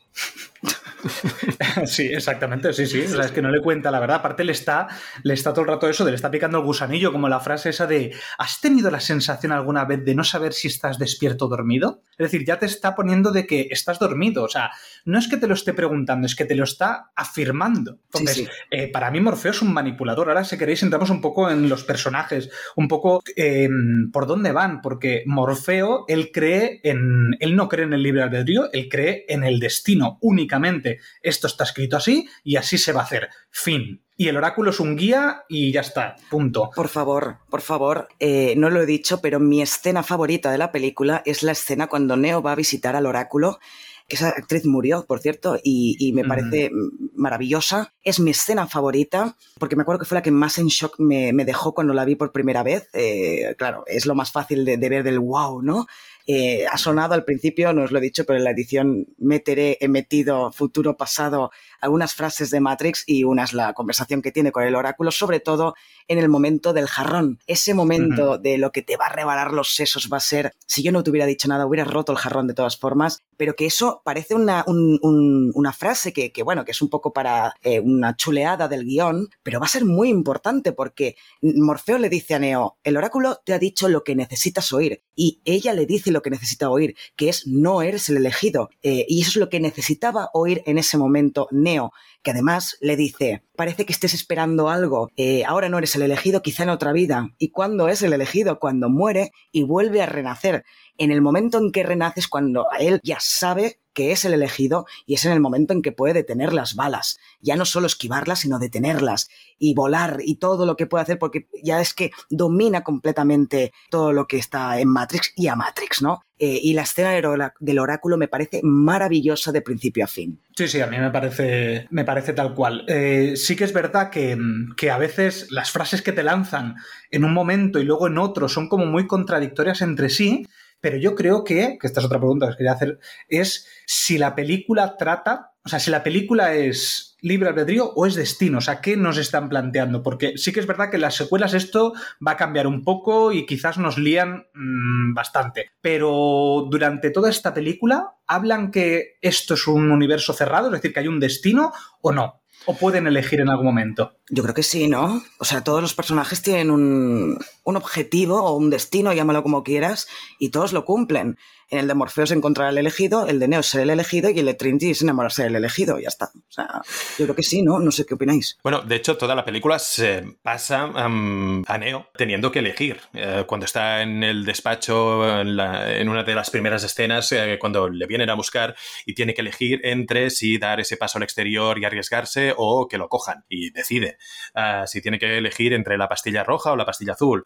O uh, si tiene que dejar morir a Morfeo cuando tiene que rescatar hay un momento de, de, decisión ahí, que es precisamente el que le planteaba el, el oráculo, ¿no? De tienes que elegir entre salvar tu vida y dejar morir a Morfeo o uh, morir tú y salvar a Morfeo, ¿no? En este caso, y tiene que elegir. Y sí que, bueno, podríamos decir que es, nos venden como que hay ese libre albedrío y que él traza su camino a base de esas elecciones, pero también es cierto que te lo dejan muy marcado de, de, de que cada uno tiene su destino, es así, y, y, Morfeo está muy convencido de ello, un poco lo que decías tú, Nan, ¿no? En este caso, yo tengo que hacer eso y a eso vamos y, y acabará sucediendo. Pero es que eh, no estoy del todo de acuerdo porque que exista un destino no, no conlleva que esté exento de decisiones. Lo que pasa es que uh -huh. las decisiones son aparentes o la elección es aparente todas las decisiones que toma Neo son de cara a convertirse en el elegido. Evidentemente, él elige porque tiene que elegir entre dos opciones, pero esa elección ya está marcada por el destino. Lo que pasa es que él cree que está eligiendo, pero realmente no está eligiendo nada. Todas las decisiones que va a tomar ya están marcadas. Así es como lo leo yo, ¿eh? Pero no podría, en algún momento, no, lo, no nos lo han planteado, sí, pero el personaje podría hacerlo, ¿no? Como hacer como cifra y decir, no, no, yo esto no me gusta, um, enchúfame otra vez y me vuelvo para casa, ¿no? Pero es que seguramente la decisión de cifra ya está marcada por el destino, o sea, está marcada en su destino que Cifra va a volver a Matrix. Eh, yo lo veo así, eh, simplemente que, que eso, eh, no, no, es contradictorio el hecho de que haya un destino con que tú elijas esa uh -huh. opción que te lleva a cumplir tu objetivo. Uh -huh. Claro, eh, yo por ejemplo, en la vida real, digamos, en nuestra vida real, yo creo que todo está marcado por un destino, pero eso no implica que no hayamos elegido nosotros, o sea, que no tenga libre albedrío. Y me explico, para mí el tiempo no existe, y, y me explico un poco mejor cuando tú viajas, cuando tú viajas, ya sabemos el tema del espacio-tiempo, cómo funciona y tal, que puedes estar en diferentes tiempos, ¿vale? Pues dependiendo cómo viajes en la velocidad de la luz, bla, bla, bla, bla, bla. Como el tiempo es una dimensión más, tú podrías viajar al pasado, al futuro, etcétera, etcétera, etcétera, pero ya estaría, ya estaría escrito. Pero el hecho de que esté escrito no significa que yo no haya podido elegir. Yo he elegido. Lo que pasa es que ya he elegido eh, en otro tiempo, pero como el tiempo no existe, no, para mí, eh, las decisiones siguen estando ahí. A ver, ojo con lo de que el tiempo no existe. El tiempo existe como, como dimensión. Lo que pasa es que sí que ahora con la física cuántica y con la filosofía más moderna, analítica, dijéramos que lo que se está viendo es que el tiempo es una dimensión igual al espacio por lo tanto tú te puedes trasladar en, esa dimensión que es el tiempo. Eh, bueno, si físicamente se puede hacer algún día o no, ya eso, esto es otro tema, ¿eh? pero estamos hablando a nivel lógico, a nivel de prueba mental, ¿no? Pero sí, lo que están diciendo es que hay que dejar eh, de ver al tiempo como algo que fluye, ¿no? Como la típica, ¿no? El típico río que fluye, pues el tiempo fluye, eh, va de un, de un sitio, del punto A al punto B, de pasado a futuro. No, si es una dimensión igual que el espacio, eh, si fuéramos capaces de salir de esta dimensión que es el tiempo, pues veríamos todos los hechos y todas las cosas que han pasado en el tiempo y que pasarán en el tiempo. Por lo tanto, si aceptamos esto, tenemos que aceptar que hay una especie de destino marcado. Sí, claro. No me gusta, Exacto, no me pues es gusta la idea, pero, pero sí, todo apunta a esto, ¿no? A que el tiempo es una dimensión igual que el del espacio. Por lo tanto, todo ya está, está, todo ya ha pasado y está por pasar a la vez. Exacto. O sea, no quería decir que el tiempo no existe, sino que la hora no existe. A eso me refería. Lo he dicho mal, porque además el ahora para mí es diferente de otra persona el ahora. Sí, ahora mismo, mi ahora es diferente del pasado de otra persona. Exacto. No hay, no hay un fluir del pasado al futuro, no hay una hora, no hay un pasado ni no hay un futuro. Exacto. Sí. Correcto. Eh, bueno, va, volvamos a. volvamos un poco a la peli, que aquí si no nos desviamos un montón porque esta peli da para hablar. Vamos al inicio de la peli. Eh, me, me vuelvo un poco al inicio, pero todo lo que sucede al inicio, eh, ya más en lo que es cinematográfico, mm, me pareció que es como si fuera. Nos estaban in- inculcando una peli que parecía de terror y acción a la vez. Con una escena principal, que es la de la Trinity, es decir, aún no nos han presentado al protagonista que es Neo, pero nos lo presentan como una misión, como si fuera un James Bond. ¿Sabéis en James Bond que siempre hay como una misión inicial antes de empezar? Pues nos lo presentan así. Pero luego se convierte en una peli de terror. Yo flipé, o sea, esta, esta vez que la he vuelto a ver y un poco más analítico, dije, ostras, nos están planteando una peli de terror al inicio.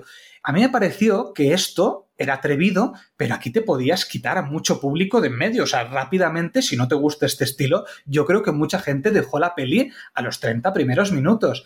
Eh, yo no sé si a vosotros os pasó, si lo recordáis o no. No, yo no, No. vi en ningún momento que hubiera un intento de peli de terror en... No, O sea, quizá la única escena cuando lo de la boca de Neo, cuando le, le dicen esto, ¿no? Que también lo hemos oído en la, en la presentación, de ¿para qué quieres una llamada telefónica si no puedes hablar? Entonces se le cierra la boca. Pero más allá de esto, yo no vi terror por ningún lado, ¿eh? No, sí que tienes un poco de ambientación cuando ah, se conocen Morfeo y Neo en ese, en ese hotel, pero la verdad es que no, así como peli, peli de terror, bueno, quizá cuando incluso le, inculcan, le inculcan, le, suministran ese dispositivo ah, dentro del cuerpo, ¿no? A través de- del ombligo, que eso es un poco asquerosete incluso. Bueno, juegan, quizá juegan un poco con ello, pero tampoco no es que defina la película como para que la gente se vaya, ¿no? Vaya, al menos eh, no lo veo así. A ti sí, a ti te dio miedito, Toxic. A mí, bueno, ya sabes que yo soy anti pelis de terror. Bueno, ahora ya no, ¿eh? Pero antes sí que lo era. Y a mí toda esa primera parte me daba terror. O sea, no me gustaba porque me daba miedo. Me daba. Más que miedo, me daba mal rollero. ¿eh? Esos bichos eh, y esa especie de pesadilla que tiene con el bicho, que no es una pesadilla. Pero no sé, todo eso me parece que está enfocado de una manera muy terrorífica. Incluso con Scream Jumps, creo que se llaman, cuando es un golpe fuerte de música para poderte asustar. Pues eso yo creo que al inicio lo utiliza bastante. Además hay una cosa curiosa, porque yo la estaba viendo en HBO y me cambié a Amazon Prime, porque digo, hostia, se escucha muy bajo los diálogos y muy fuerte la música. Y dije, hostia, ¿no será por HBO? No, y me fui a Amazon Prime y era exactamente lo mismo. Entonces yo creo que está un poco hecho así. ¿sabes? Pero, Pues a mí me dio eh, esa eh, sensación. Eso yo creo, creo que es una lucha que hemos perdido hace mucho tiempo con respecto a los volúmenes de voces y, y- y de las melodías, de, de- de los audios de, de las películas.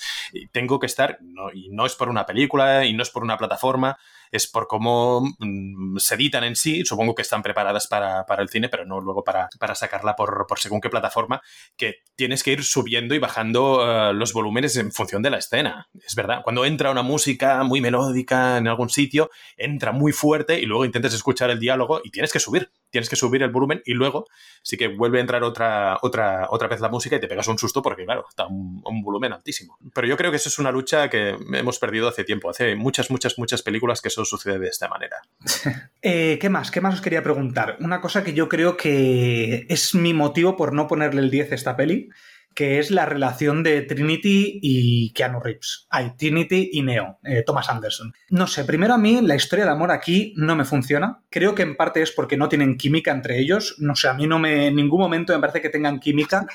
¿Sí? ¿Os pasa lo mismo? Sí, ¿Creéis sí, que no tienen química, química, entre ellos? cero química, Vale. sí. Nah. Es que claro, yo mm, me sorprende porque digo, ostras, eh, primero, esta historia de amor mm, no es necesaria para la peli. Sí que es verdad que está bien incluida dentro, pero me, me refiero que podrían haber inventado algo sin necesidad de que esto fuera como la motivación del personaje femenino, porque además es como la motivación del personaje femenino que tiene que enamorarse, no sé qué, es como muy cliché, al menos para mí, de, los años 80, 90 quizás. Entonces, claro, es como han intentado innovar, pero luego me vienen con esta historia de amor que encima no funciona porque no tienen química entre ellos. Entonces, para mí es lo peor de la peli. A ver, para mí la única pega que tiene Matrix es el arco argumental de Trinity, que es enamorarse de Neo. Esto es un problema. eh, ahora, hoy en día, eh, no, no lo aceptaríamos demasiado bien esto, pero para las Wachowski esto se vio sobre todo con esa pedazo de serie que hicieron para Netflix llamada Sense8, que no sé si la habéis visto. No, ¿No? no, no, yo no. Un poquito. Bueno, para ellas el amor es súper importante. Y al final, Trinity es la que salva a Neo. Lo salva de la muerte porque es ella que lo trae de regreso cuando le dice que lo ama. Puede ser un poco cursi, pero si entiendes que para ellas eh, el amor, sea romántico o no sea romántico, es la fuerza que mueve el mundo, por decirlo de alguna manera, cobra todo el sentido que el personaje de Trinity tenga solo este arco argumental, porque al final será lo más importante de todo, que es quien trae de vuelta al elegido. Sí, sí, lo que pasa es que, por ejemplo, en de Vendetta, el guion que tienen a nivel de la historia de amor, no hace falta que sea romántico, esa historia de amor que tiene el personaje de V con, con el de Natalie Portman, ahí sí que lo veo bien hecho y bien trabajado. Aquí es como muy cliché, como muy el viaje del héroe. Tiene como muy, esto es así, así, el maestro, cómo atraviesa el mundo del mundo ficticio al mundo real, eh, cómo se enamora, cómo vuelve, no sé, es como muy que no me encaja, pero creo que quizás si hubieran sido otros actores con más química, pues me hubiera funcionado probablemente pues mejor. También, también por cómo está, por cómo está escrito. Trinity no, no, no va a ser más que, lo que nos muestran, es así. Y, y, de hecho, no funciona precisamente, ya no, bueno, no funciona por nada, no funciona por los actores y no, y no, y no funciona por guion. Y si bien es cierto, como decía Nat, esto hoy en día sería realizado, y más por las Wachowski, uh, de una manera diferente. No sería ese amor clásico, ese, ese amor eh, heterosexual que venimos de donde venimos. Es el año 99 y venimos de donde venimos y, y es la, la, mochila que llevamos en este caso. Y hoy en día podría ser amor, eh, que sería cursi, pero podría ser amor, um, pero estaría enfocado de una manera diferente, de tal forma que eh, le daría cierto peso, o más peso, a, a este caso al personaje de, de bueno. Moss y no vamos a decir nada por si hay gente que no ha visto la última película de Matrix, pero ahí el cambio, en el caso de Trinity, es bastante heavy, con el peso que tiene Trinity, que es risible, no tiene ningún sí. sentido, pero aparte de, bueno, es verdad, porque es una broma toda la película, pero sí que es verdad que el peso de Trinity es, es mucho más grande que, el, que aquí en Matrix, que en la primera, claro. Ah, pero que hay una cuarta peli. Ajá, ajá, ajá. Hombre, si hacemos el de las eh, secuelas tendremos que hablar también de Resurrections. ¿eh? Eh, bueno, sí, eh, tendremos que hablar, pero bueno, en fin, no quiero hablar de ello. Me tiene cabreado aún. en fin, eh, oye, otra cosa que os quiero hablar de, de él. Yo he dicho que el guion aquí es muy bueno, pero es que los diálogos y los personajes están construidos de 10. Y uno de los mejores personajes escritos es el agente Smith. Y todo lo que habla, por ejemplo, cuando habla y le hace el discurso este amor feo de, de qué es el ser humano, que somos un virus, porque todos los mamíferos guardan un equilibrio, pero el único organismo que se comporta erradicando todos los recursos y luego trasladándose o ampliando para poder seguir consumiendo los recursos son los virus. Y que después esto, las secuelas, él se va a convertir en un virus. Pero bueno, aquí el personaje del agente Smith, ¿qué es lo que persigue? O sea, ¿qué entendéis ahora cuando habéis visto la peli? sin contar lo que nos contarán en el futuro, porque yo creo que esto es lo que más cambia de la primera a, la, a, a las siguientes. ¿Qué quiere el agente Smith? La idea o la sensación de lo que eh, quiere el agente Smith en esa película es salir de Matrix, es decir, realizarse en otro espacio. Él está encerrado ahí como si fuera una prisión y él odia ese, ese mundo, odia ese trabajo que está realizando ahí y necesita uh, conseguir su objetivo para poder cambiar. Quiere cambiar de trabajo. Es tan sencillo como eso. Y, y es, es, es, así. Está amargado, está amargado en el curro. Está sí. amargado, no lo lleva mal ni se lleva bien con los compañeros. Con lo los cual, lunes, ver si le da, los lunes si le da vacaciones. Es así, lunes es un mal día para, para la gente Smith. e, y, y se lo verbaliza, pero claro, lo hace de esa manera tan fantástica que que tiene de hacer Hugo Webbing uh, lo verbaliza con, con, Morfeo, pero básicamente es eso, es un ente, el que sea, que no quiere estar ahí y quiere irse a otro lugar. Además que bien explica esta peli las cosas, ¿eh? Porque una de las virtudes que yo creo que tiene la peli es que tú te preguntas muchas cosas, obviamente hay cosas que no se van a resolver, que no te las explican, pero hay muchísimas que sí. Yo que sé, por ejemplo, cuando, cuando vemos las pantallas que están mirando los, los, los, protagonistas en, desde fuera de Matrix y ven el código, ¿sabes? Ven el código, entonces le dice, no, si eh, yo ya me he acostumbrado y veo ya Matrix. Tú no lo ves porque tú solo ves letras ahí cayendo, pero no, no, aquí se ve. Y al final de la peli, cuando, cuando, cuando Neo ya domina la Matrix, en vez de ver lo que es Matrix ve el código directamente, o sea, que es como una referencia de lo del principio. Pues todo esto, desde casi la primera escena, nos van explicando cositas y nos van introduciendo. Y yo creo que eso lo hacen muy bien las Wachowski. Muy bien, muy bien. Hay, una curiosidad con respecto a, ese código uh, cayendo en vertical, que son, uh, lo leí, no, no, recuerdo en qué, en qué sitio, pero que son unos uh, caracteres japoneses volteados, es en silabario katakana, creo que, que, se llama, que los, los agarró el, el diseñador de, de, producción de un libro de recetas de su mujer. Con lo cual, eh, agarró sí. eso, sí, sí, le volteó las, uh, las letras, eh, quieres decirlo así, los símbolos, y, y, eso es lo que utilizaron para crear ese, ese código que va cayendo como la lluvia. ¿eh? Es una cosa muy curiosa. Sí, es una de las 180 curiosidades que he descartado.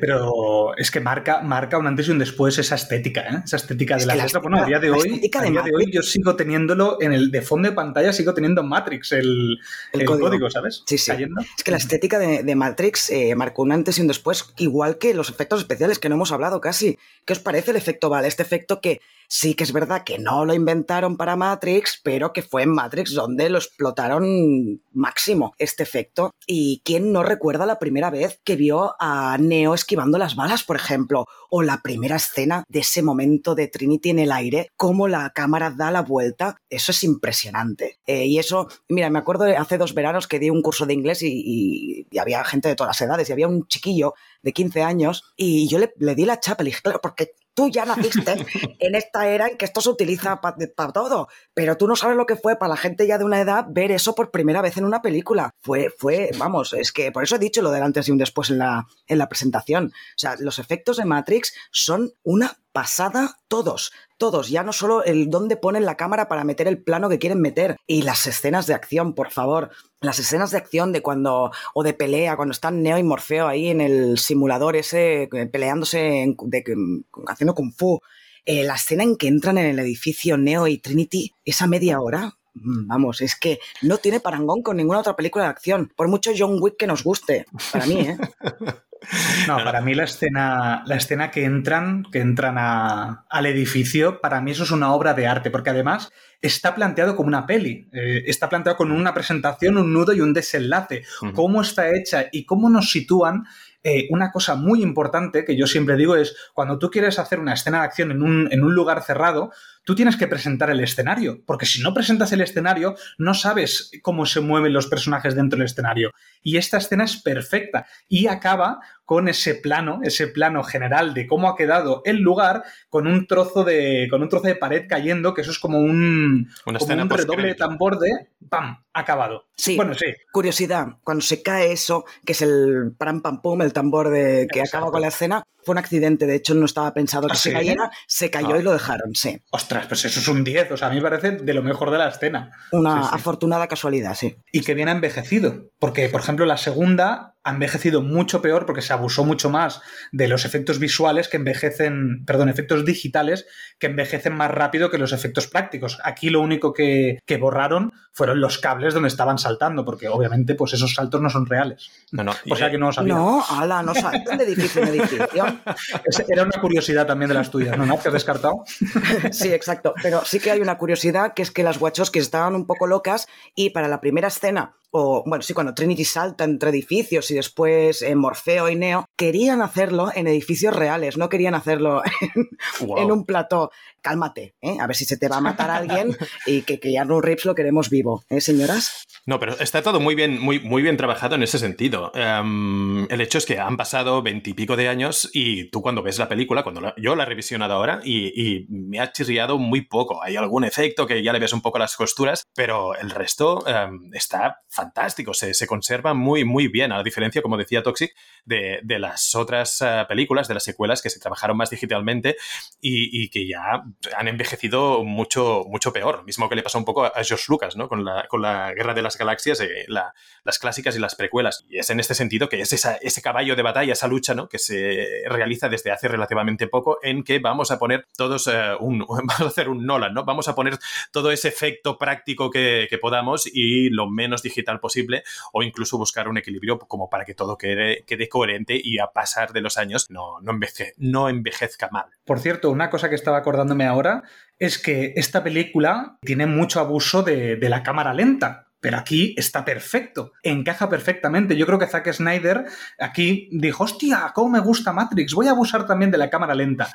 Y no, señores, no hace falta tampoco abusar de la cámara lenta, a no ser que sea necesaria como esta peli. Porque una de las escenas que para mí quizás es de mi escena favorita es cuando Morfeo se tiene que liberar eh, con el agua cayendo, cayendo a cámara lenta eh, y levantándose, rompiendo las esposas, que no me acordaba que rompía las esposas, eh, cómo le cae el agua por la cara.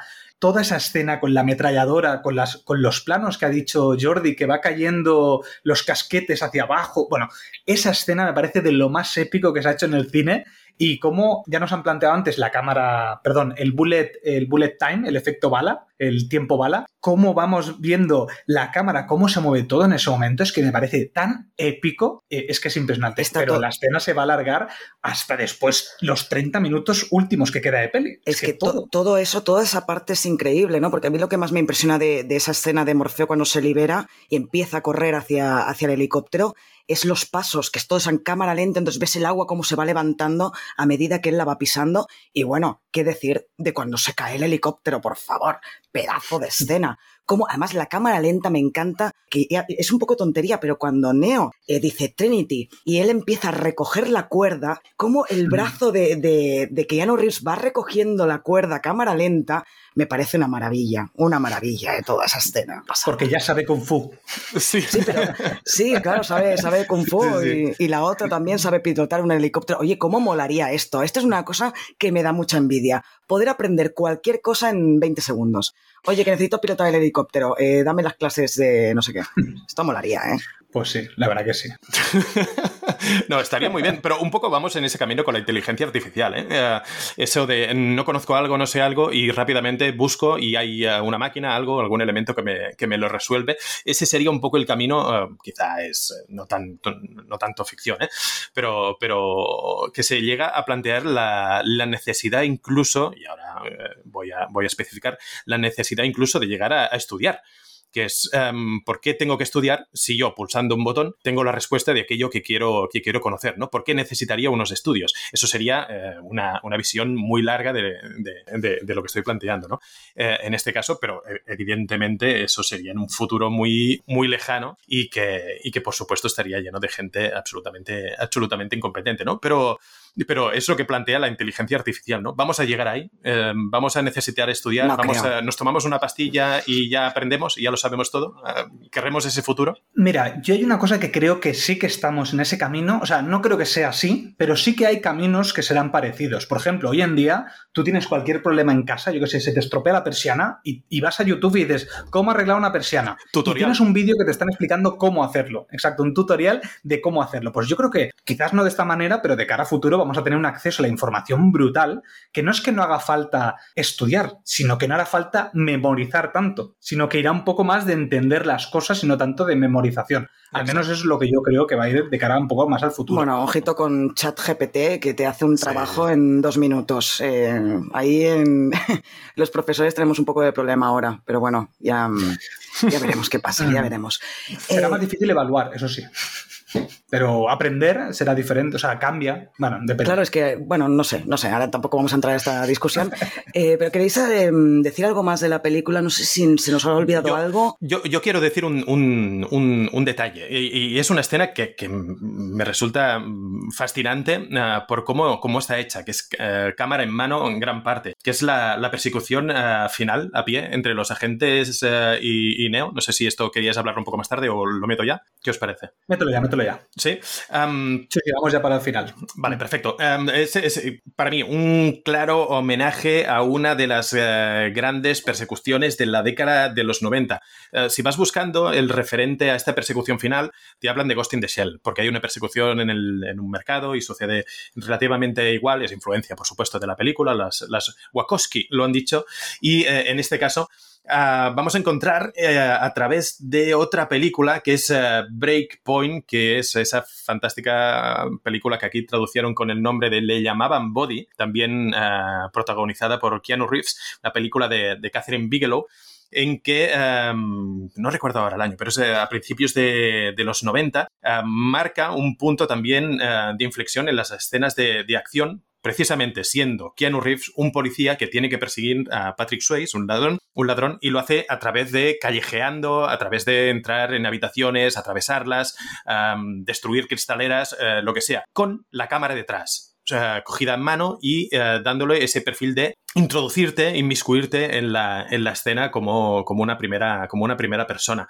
Y, creo que aquí esa escena final em, homenajea perfectamente eso. Incluso tienes a, Keanu Reeves que mm, va corriendo por los pasillos, golpeándose por las paredes, entrando en las habitaciones, atravesando cristaleras, saltando de un sitio a otro y tienes a la cámara detrás. Esta escena, por tal como está hecha, a mí me encanta y la pondría una y otra vez desde principio a fin porque es que es brutal. Es, un trabajo de, de la película absolutamente fascinante. Yo, yo suelo odiar las cámaras en mano, no me suelen gustar porque me marean bastante, pero es que esta está perfecta porque además te encaja muy bien con lo que te quieren mostrar, como por ejemplo, cuando está corriendo, de repente mira, hay una anciana en una cocina, gira la cámara, vuelve a girar para ver a la anciana, porque hay un cuchillo que ha volado y resulta que se ha convertido la anciana en el agente Smith o en otro de los agentes. Entonces ahí la cámara es un poco lo que decía Nat al inicio de la pel, del podcast, que realmente no hay ni un solo plano que no sea útil para algo. Y aquí, por ejemplo, es para esta transformación. Qué bien hecho está. Sí, sí, estoy. Y que tiene, tiene un detalle, es muy curioso, lo busqué. Eh, justo en esa persecución, eh, Neo entra en una habitación y hay una señora anciana sentada en un sofá mirando la televisión. Y si tú lo paras, puedes ver perfectamente el frame, que es de una serie de televisión que se llama El Prisionero, Prisionero, una serie de la BBC, una versión antigua porque se, hizo una más moderna con Ian McKellen y, Jim Casiabel o Capicel, no, nunca, nunca sé cómo se dice este actor, y que la historia es relativamente parecida a Matrix. Es un señor que está mm, encerrado, no puede salir de un lugar y tiene que tratar con las personas que también están ahí prisioneras. es un, un tipo submundo. Y ese detalle Em, está también muy trabajado. Te lo han puesto ahí, en medio de una persecución. No lo vas a ver. Incluso em, si te llama la atención en algún momento, te va, a, te va a costar encontrarlo. Está tan trabajada esta película, es, es absolutamente espectacular. Mira, le subo del 8 y medio, le subo el 9. Bien. Yo lo último que quería destacar, ya para cerrar la peli, es que todo lo que sucede cuando Neo resucita, cómo cambia, cómo tú ves que de repente Neo ha entendido el mundo y cómo nos lo muestran visualmente eh, con esto que he dicho de que se convierte eh, la visión en, el código o como por ejemplo hace como una ondulación la realidad de Matrix, todo visualmente cómo está hecho, cómo él empieza a luchar con una mano diciendo, hostia, si es que ahora ya, ya no necesito pelear con este tío.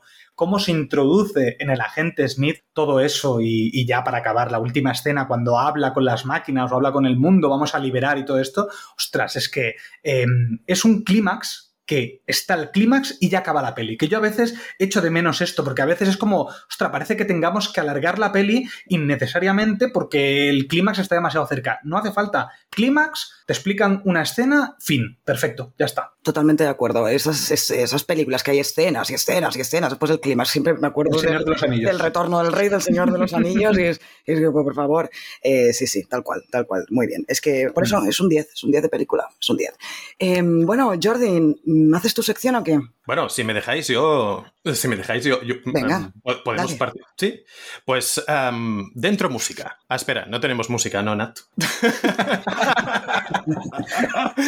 Eh, bueno, para el próximo podcast eh, busco una música, ¿vale? Ahora ha quedado raro así y ya está. Vale, voy a, si, eh, si, queréis, voy a improvisar algo, con lo cual va a provocar un poco de vergüenza ajena, pero voy a decir lo de siempre. Si ya sabéis cómo sois, para, cómo soy, ¿para qué me invitaste? Um, Voy a hacer la melodía. Pam, pam, pam, pam, pam. ¡Tequila! Venga, vamos a entrar en el concurso. Pero no es, no es Chihuahua. Tan, tan, tan, tarán. Bueno, esa es la versión. Ah, Esa es la versión Chihuahua. Exacto. Chihuahua. Bueno, la voy a poner de Oye. fondo. Es que me encanta la canción de Chihuahua. Bien, os, os explico cómo, cómo funciona la sección, cómo funciona el juego, porque es un juego. Son preguntas eh, sobre la película, en este caso vosotros la tendréis que responder. Hay cuatro rondas con una pregunta por cada uno de vosotros en cada ronda, es decir, ocho, ocho en total.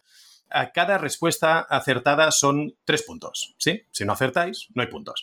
Al final, quien tenga más puntos eh, gana, como es obvio, eh, pero le he añadido dos elementos para que tenga más aliciente. El primero es una escala del resultado que he hecho con un estudio muy a profundiza, eh, muy, con mucha profundidad, es decir, si se consigue entre 0 y 3 puntos, eso es nivel Michael Bay. Queda claro, Michael Bay. Eso no es bueno. No sé si, si lo tenéis claro. Eso no es bueno. He dicho Not muchas good. veces, Michael Bay es el tofu de los directores. ¿De acuerdo? Pobre Si se- Michael Bay. Sí. Si se consigue eh, entre 4 y 6 puntos, eso es nivel Sesgay. Sesgay, para mí el mejor director de cine de aquí. que, no está bueno, mal, a veces te da, te da una de cal, una de arena, a veces, ¿no? Está bien, está muy bien. Luego, entre 7 y 9 puntos, lo he llamado el nivel Greta Gerwig, porque no he visto eh, nada que no me guste em, de lo que ha hecho Greta Ger- Gerwig, con lo cual me parece eh, fantástico. Y por último, entre eh, 10 puntos y 12 puntos, eso es nivel eh, Christopher Nolan. ¿Eh? porque es lo más top eh, y seguirá durante mucho tiempo siendo de esta, de esta manera y quien no, pues que vaya a ver Oppenheimer. Pues yo no, quiero, yo no quiero ganar porque me quiero quedar en el nivel Greta Gerwig. Pues em, bueno, ya sabes lo que tienes que hacer. Va a fallar aposta, no te es- preocupes. Sí, sí, ahora tienes, ya tienes excusa. Ya tengo excusa. Venga. Bueno, aunque recuerdo que en el último concursiosidades nos machacaste a todos. ¿eh? Oh, yeah. Sí. Sí, sí. Ah, el segundo elemento que incluyo ah, para dar un poco de aliciente es que quien pierda tiene castigo y durante lo que queda de programa deberá colocar la siguiente frase, o chiste malo, dilo como quieras, en algún momento. La frase es, y eso tendréis que cumplirlo, es, ya no me atrixbo a decir nada más. eso os apañáis como queráis, pero en algún momento el que pierda tendrá que incluir eso. Ya no me atrixco. Ya no decir- matrixbo, matrixbo a decir nada más. Dios mío, Matrixbo. Me la estoy apuntando porque, por si acaso. Sí, porque si no me acordaré. Bueno, Y como sé que perderé, veremos. Bueno, ah, también es importante que os sentáis bien con eh, el nivel que consigáis, ¿eh? ya sea Michael Bay o no, ah, en este caso. Bien, sección 1. Hay cuatro secciones. Sección 1, pregunta número 1. ¿Por quién empezamos? ¿Quién quiere ser el primero o la primera? venga, yo, yo soy el primero. Bien. Ah, pregunta número uno. En la producción de la película de Matrix, ah, los actores y las actrices de dicho film realizaron un duro entrenamiento de artes marciales, como antes ah, comentó Nat, durante cuatro meses. Trabajaron diferentes estilos de lucha, como el llamado Xiu Chuan, o boxeo del hombre borracho, del cual es un especialista el coordinador de dobles Bu Ping Yuen, quien anteriormente dirigió El maestro borracho con Jackie Chan. Pero, ¿Qué animal y de qué color tiene eh, que seguir Neo al principio de la película? Hay diferentes opciones. Un gato negro, un conejo blanco, un cuervo negro o un jabalí de Vallirana. Jabalí. Nata ha fallado, ¿eh? Cuéntalo como fallo. Un conejo blanco. Un conejo blanco, perfecto. Exacto, el conejo blanco en este caso podemos decir que en la película ha sido una guía en la vida de Keanu Reeves, ya sea para elegir entre proyectos como la elección de la pastilla roja, la pastilla azul, o al enfocarse al conquistar a sus parejas, en particular a su novia actual, Alexandra Glan, completamente blanca en su pelo, siendo esta una referente como conejo blanco. Aquí está el chiste de eh, Xavi, que ha dejado como encargo y que ha intentado suavizar lo máximo posible. ¿De acuerdo? Madre mía, mira, de verdad, eh, Xavi, eh, a tomar por saco. Lo echamos del podcast definitivamente. Nah. Pregunta número 2, para Nat. Eh, pregunta número 2 de la sección 1. Esta es eh, para Nat. Keanu Reeves es ya uno de los actores clásicos de Hollywood con películas tan admiradas como Luna sin miel, Ellas también se deprimen, El alucinante viaje de Billy Ted, Un príncipe en América o La última vez que me suicidé. Pero, eh, ¿quién es el traidor dentro del grupo de Morfeo? 1, Dozer, 2, Tanque, 3, Cypher, 4, Ana Lintruder. Cypher o cifra. No es analinto. Bien, los pillado, los pillado. Correcto, la, respu- la respuesta es eh, Cifra, ese, ese personaje odioso eh, en el papel del actor Joe Pantoliano, como es- hemos mencionado antes. Cerramos sección 1, sección 2. Pregunta 1 para um, Toxic. Carrie Moss tuvo un momento estelar en la industria cinematográfica, también como antes ha llamado Nat, esto pasa por hacer la sección ah, en la última parte del podcast, que lo pisáis todo. Claro, esto Ah. habría que hacerlo al inicio del podcast. Bueno, ya lo pensaremos. Mm, Perdón, ya lo sigue. pensaremos, ya lo pensaremos, no te preocupes. Eh, en este caso, eh, lo que decía, ¿no? Tuvo su momento estelar en la industria cinematográfica en el traspaso del siglo, ya que entre 1999 y 2000 participó en dos de las películas más influyentes del cine, como son Matrix y Memento. Pero, mm, ¿de qué marca es la televisión con la que Morfeo hace su explicación sobre la realidad a Neo? 1. Sanio, 2. Sony, 3. Radiola, 4. Acme. Yo diría que es Sony. Es incorrecto, es incorrecto. ¿No es Sony? Has fallado. Muy bien. Marco, fallo. Ah, es marca Radiola. Es marca Radiola. Es la marca. ¿Ah, ah, sí? es la famosa marca francesa de electrodomésticos. He buscado por qué y no lo he encontrado. Con lo cual no tengo una respuesta más extensa, pero simplemente que sepas que has fallado. Y ya está. Y, Pregunta- y la pila es Duracell, ¿no? ¿El que, perdona? La pila- que la, sí, pila el- es, Dur- la pila es Duracell, ¿no? Sí, sí, sí, es la buena. Supongo que mm, pagarían, en los dos casos, pagarían un poco de patrocinio como para poder estar en esa película. Se entiende que. Como en las eso. gafas, en las gafas de sol, que son ya marca Matrix. También, la, no me acuerdo del nombre de, de la compañía, pero claro, estuvieron luchando contra ray por ejemplo, para poner las gafas en la película. Mm. Pregunta número 2 para Nat. Eh, 1999, el año en que se estrenó Matrix, fue un buen momento para el cine, ya que también aparecieron películas tan interesantes como Ice White Shut de Stanley Kubrick, Magnolia de Paul Thomas Anderson, Thomas Anderson, ¿eh? American Beauty de Sam Mendes, eh, Las Vírgenes Suicidas de Sofía Coppola, El Sexto Sentido de M. Night Shyamalan, o como ser John Malkovich, o como diría Toxic, eh, John Malkovich de Spike Jones. Pero. ah, Pedazo de año, ¿eh? Pedazo de año, es que diciéndolo así, Sí, sí. joder. es muy bueno, muy bueno. Sí. ¿Qué nombre recibe la nave de Morfeo? Nebuchadnezzar, 1. Nebuchadnezzar, 2. Nebula Zeiner, 3. O Barbenheimer, 4. Hombre, molaría, ¿te imaginas? Barbenheimer molaría. Nebuchadnezzar, no sé pronunciarlo bien, eh, ¿Cómo? pero... sí. ¿Cómo? ¿Es importante? Nebuchadnezzar. Vale, No sé- perfecto. Correcto, Sí, correcto, venga, correcto. ¿me lo das muy por bien. bueno? Vale. Te lo doy por bueno, te lo doy por bueno. Está muy bien. Y aquí ya tenía un poco de explicación sobre qué quería deci- decir eh, Nebuchadnezzar y de dónde, de dónde venía, pero yo lo has explicado perfectamente anterior, eh, anteriormente, Nat, con lo cual eh, pasamos a la siguiente sección. Sección 3 de 4, pregunta número 1, en este caso para Toxic. Joel Silver, el productor de Matrix, tiene en su haber diferentes películas de éxito a lo largo de seis décadas, pero sobre todo en los años 80 y 90, como Límite 48, 48 horas, Comando, Arma Letal, Depredador o Jungla de Cristal. Pero también film tan, films tan interesantes como The Warriors, Los Amos de la Noche, Xanadu, V de Vendetta o Sherlock Holmes, la versión de Guy Ritchie. Pero en la entrada de la puerta de la cocina del oráculo hay una inscripción. ¿Cuál es? 1. Temet no sé, conócete a ti mismo. 2. Memento mori, recuerda la muerte. 3. Tempus fugit, el tiempo vuela. O 4. Stultus qui legit illut. Tonto quien lo lea. Conócete a ti mismo, diría. Muy bien, perfecto. Respuesta Eh, Un momento, correctísima. un momento. Antes de, de proseguir, quiero que los oyentes sepan que en la edición no he multiplicado por 5 la velocidad en la que habla Jordi. Está hablando realmente así cuando hace la pregunta. O sea, no sé cómo lo hace de no respirar y hablar tan rápido. Ya está. Solo quería aclararlo por si había alguna duda. Vale, Porque pillada. sabe que queda poco tiempo. Sí, no, Sí. no está bien, a mí me parece bien, ¿eh? pero y yo alucino con lo rápido que puedo hablar. Me recuerda al tío ese de, de Aquí no hay quien viva. El que hablaba súper rápido. Gracias. Vamos a poner alarma aquí porque... Bien, Venga, venga. ah, bien, sí, he pillado la indirecta, voy a hacerlo más lento. Teme, No, no, no, sé- no, no, no, que me gusta, ¿No? me gusta. Sigue así, sigue Vale. así. Ah, bueno, es que es el ritmo, me valentono. Es mi sección, déjamelo hacer. Ah, Claro, claro. con- conócete a ti mismo, en este caso Temetnose, que es la inscripción que encontramos en la entrada al templo del oráculo de Delfos, en Grecia. ¿eh? De aquí que lo encontramos en la oráculo de Matrix. Ah, pregunta número dos. ah, para Nat. Después de la exitosa película vinieron sus secuelas, Matrix Reloaded, uh, Matrix Revolutions, Matrix Resurrection, pero sin duda uh, Animatrix, esa antología de cortos de animación, el gran complemento de la película inicial, a mi gusto. Pero, uh, ¿de qué filósofo francés basaron sus trabajos las hermanas Wachowski o Wachowski para crear el universo de Matrix? 1. Jean Baudrillard, Jean, ese sería el 2, Jean Guiton, 3, Jean-Paul Sartre o 4, Janis Joplin. Janis Joplin, podría ser Janis Joplin, ¿no? O Jimi Hendrix, alguno de los dos. Pues Baudrillard creo que lo he nombrado unas 500 veces a lo largo del podcast. Exactamente. Bien, mm. Bien, eh, mm, respuesta correctísima, correctísima. Es así. No voy a alargarme con eso. Pasamos a la y la próxima, la próxima ya la fallo que quiero mantenerme en Greta Gerwig, ya aviso.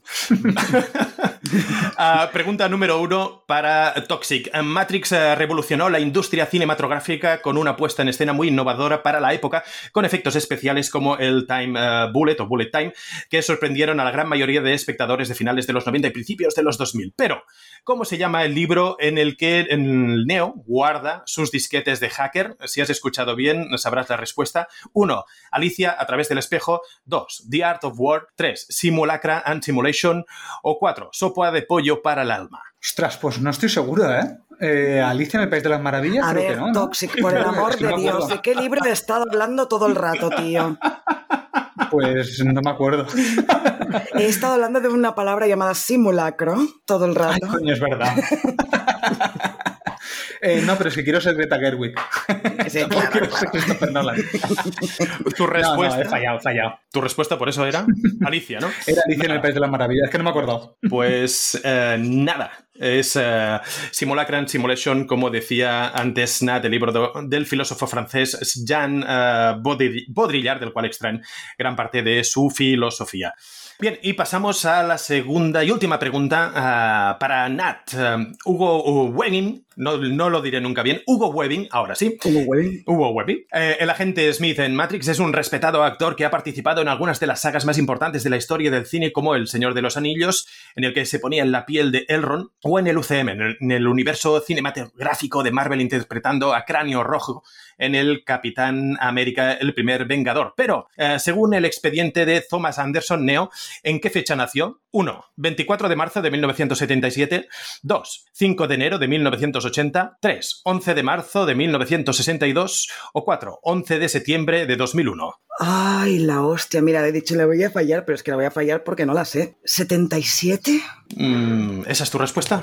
Sí. Pues es absolutamente incorrecto. Incorrecto. En bueno, este el caso, 60... Es que me sonaba 68, no sé por qué. Es en el 62, el, 3, el 11 de marzo del 62, por Uh, el expediente que se puede ver de Thomas Anderson, sabemos que nació en esa fecha y que vivió en el distrito Lower uh, Downtown de la capital, de Capital City y que su madre se llama Michelle McGarry. Bueno, hay diferentes datos ahí, pero está su fecha de nacimiento. Pues bien, aquí. Pero aquí- perdón, perdón, Dime. perdón, Jordi, una pregunta. ¿No había Dime. algo del 11 de septiembre? Es la fecha de caducidad de ese. de Ah, su- vale, la fecha de caducidad, vale, vale. Sí, sí, No te he es- escuchado. No, no, eh, es, eh, preguntaba por la fecha de nacimiento, pero ese dato que se conoce mucho del 11 de septiembre es la fecha de caducidad del pasaporte. Vale, vale. Nada, aquí finaliza la ronda de eh, preguntas. eh, en este caso finaliza el concurso. Y eh, si repasamos los resultados, eh, los eh, tenía aquí apuntado una cosa mal. Es. Te lo digo yo, hemos empatado los dos y No, no, somos los dos no. Greta Gerwig. Ah, no. no, no, no, no. Él ha otra. Sí, él, él ha fallado dos, con lo cual se queda en seis puntos y es nivel Sesgai, que está suficientemente bien, y tú en este caso eres nivel Greta Gerwig, has ganado. Por el poco tiempo que nos queda, Toxic, debes cumplir con tu penalización, incluir esa frase, te repito, ya no Matrixbo a decir nada más. Sí, sí, ya no Matrix voy a decir nada más. Pero la has colocado demasiado Es pronto, que tío. eres de, de cerveza. Bueno, pero si ya nos, ya nos tenemos que ir, que llevamos mucho tiempo hoy. Eh, sí, eso sí, pero bueno, en fin, vale. Venga, que me voy a estrenar con la nueva despedida. A ver cuántos oyentes, si han llegado hasta aquí, nos podéis dejar en comentarios de qué peli creéis que hace de referencia la nueva despedida de cine desencadenado. Y os digo que, por si no nos vemos, desencadenados días, tardes y noches. Chao pescado. No, lo de chao pescado es, es- no va a ser esto, ¿eh? Por favor, no, por Me favor. he quedado así, digo, ¿qué digo? Pues chao pescado. No, era Hostia, lo no, me, ¿eh? no me suena esa de Chao Pescado ninguna peli. ¿eh? En algunos seguro que, en algunos seguro que sale. Si hay una que sale española. un poquito de por favor, lo de chao pescado sí. seguro que también. Cine kinky de los 80. Bueno, Bueno, pues nada, ya no Matrix voy a decir nada más. Adiós. Adiós, adiós.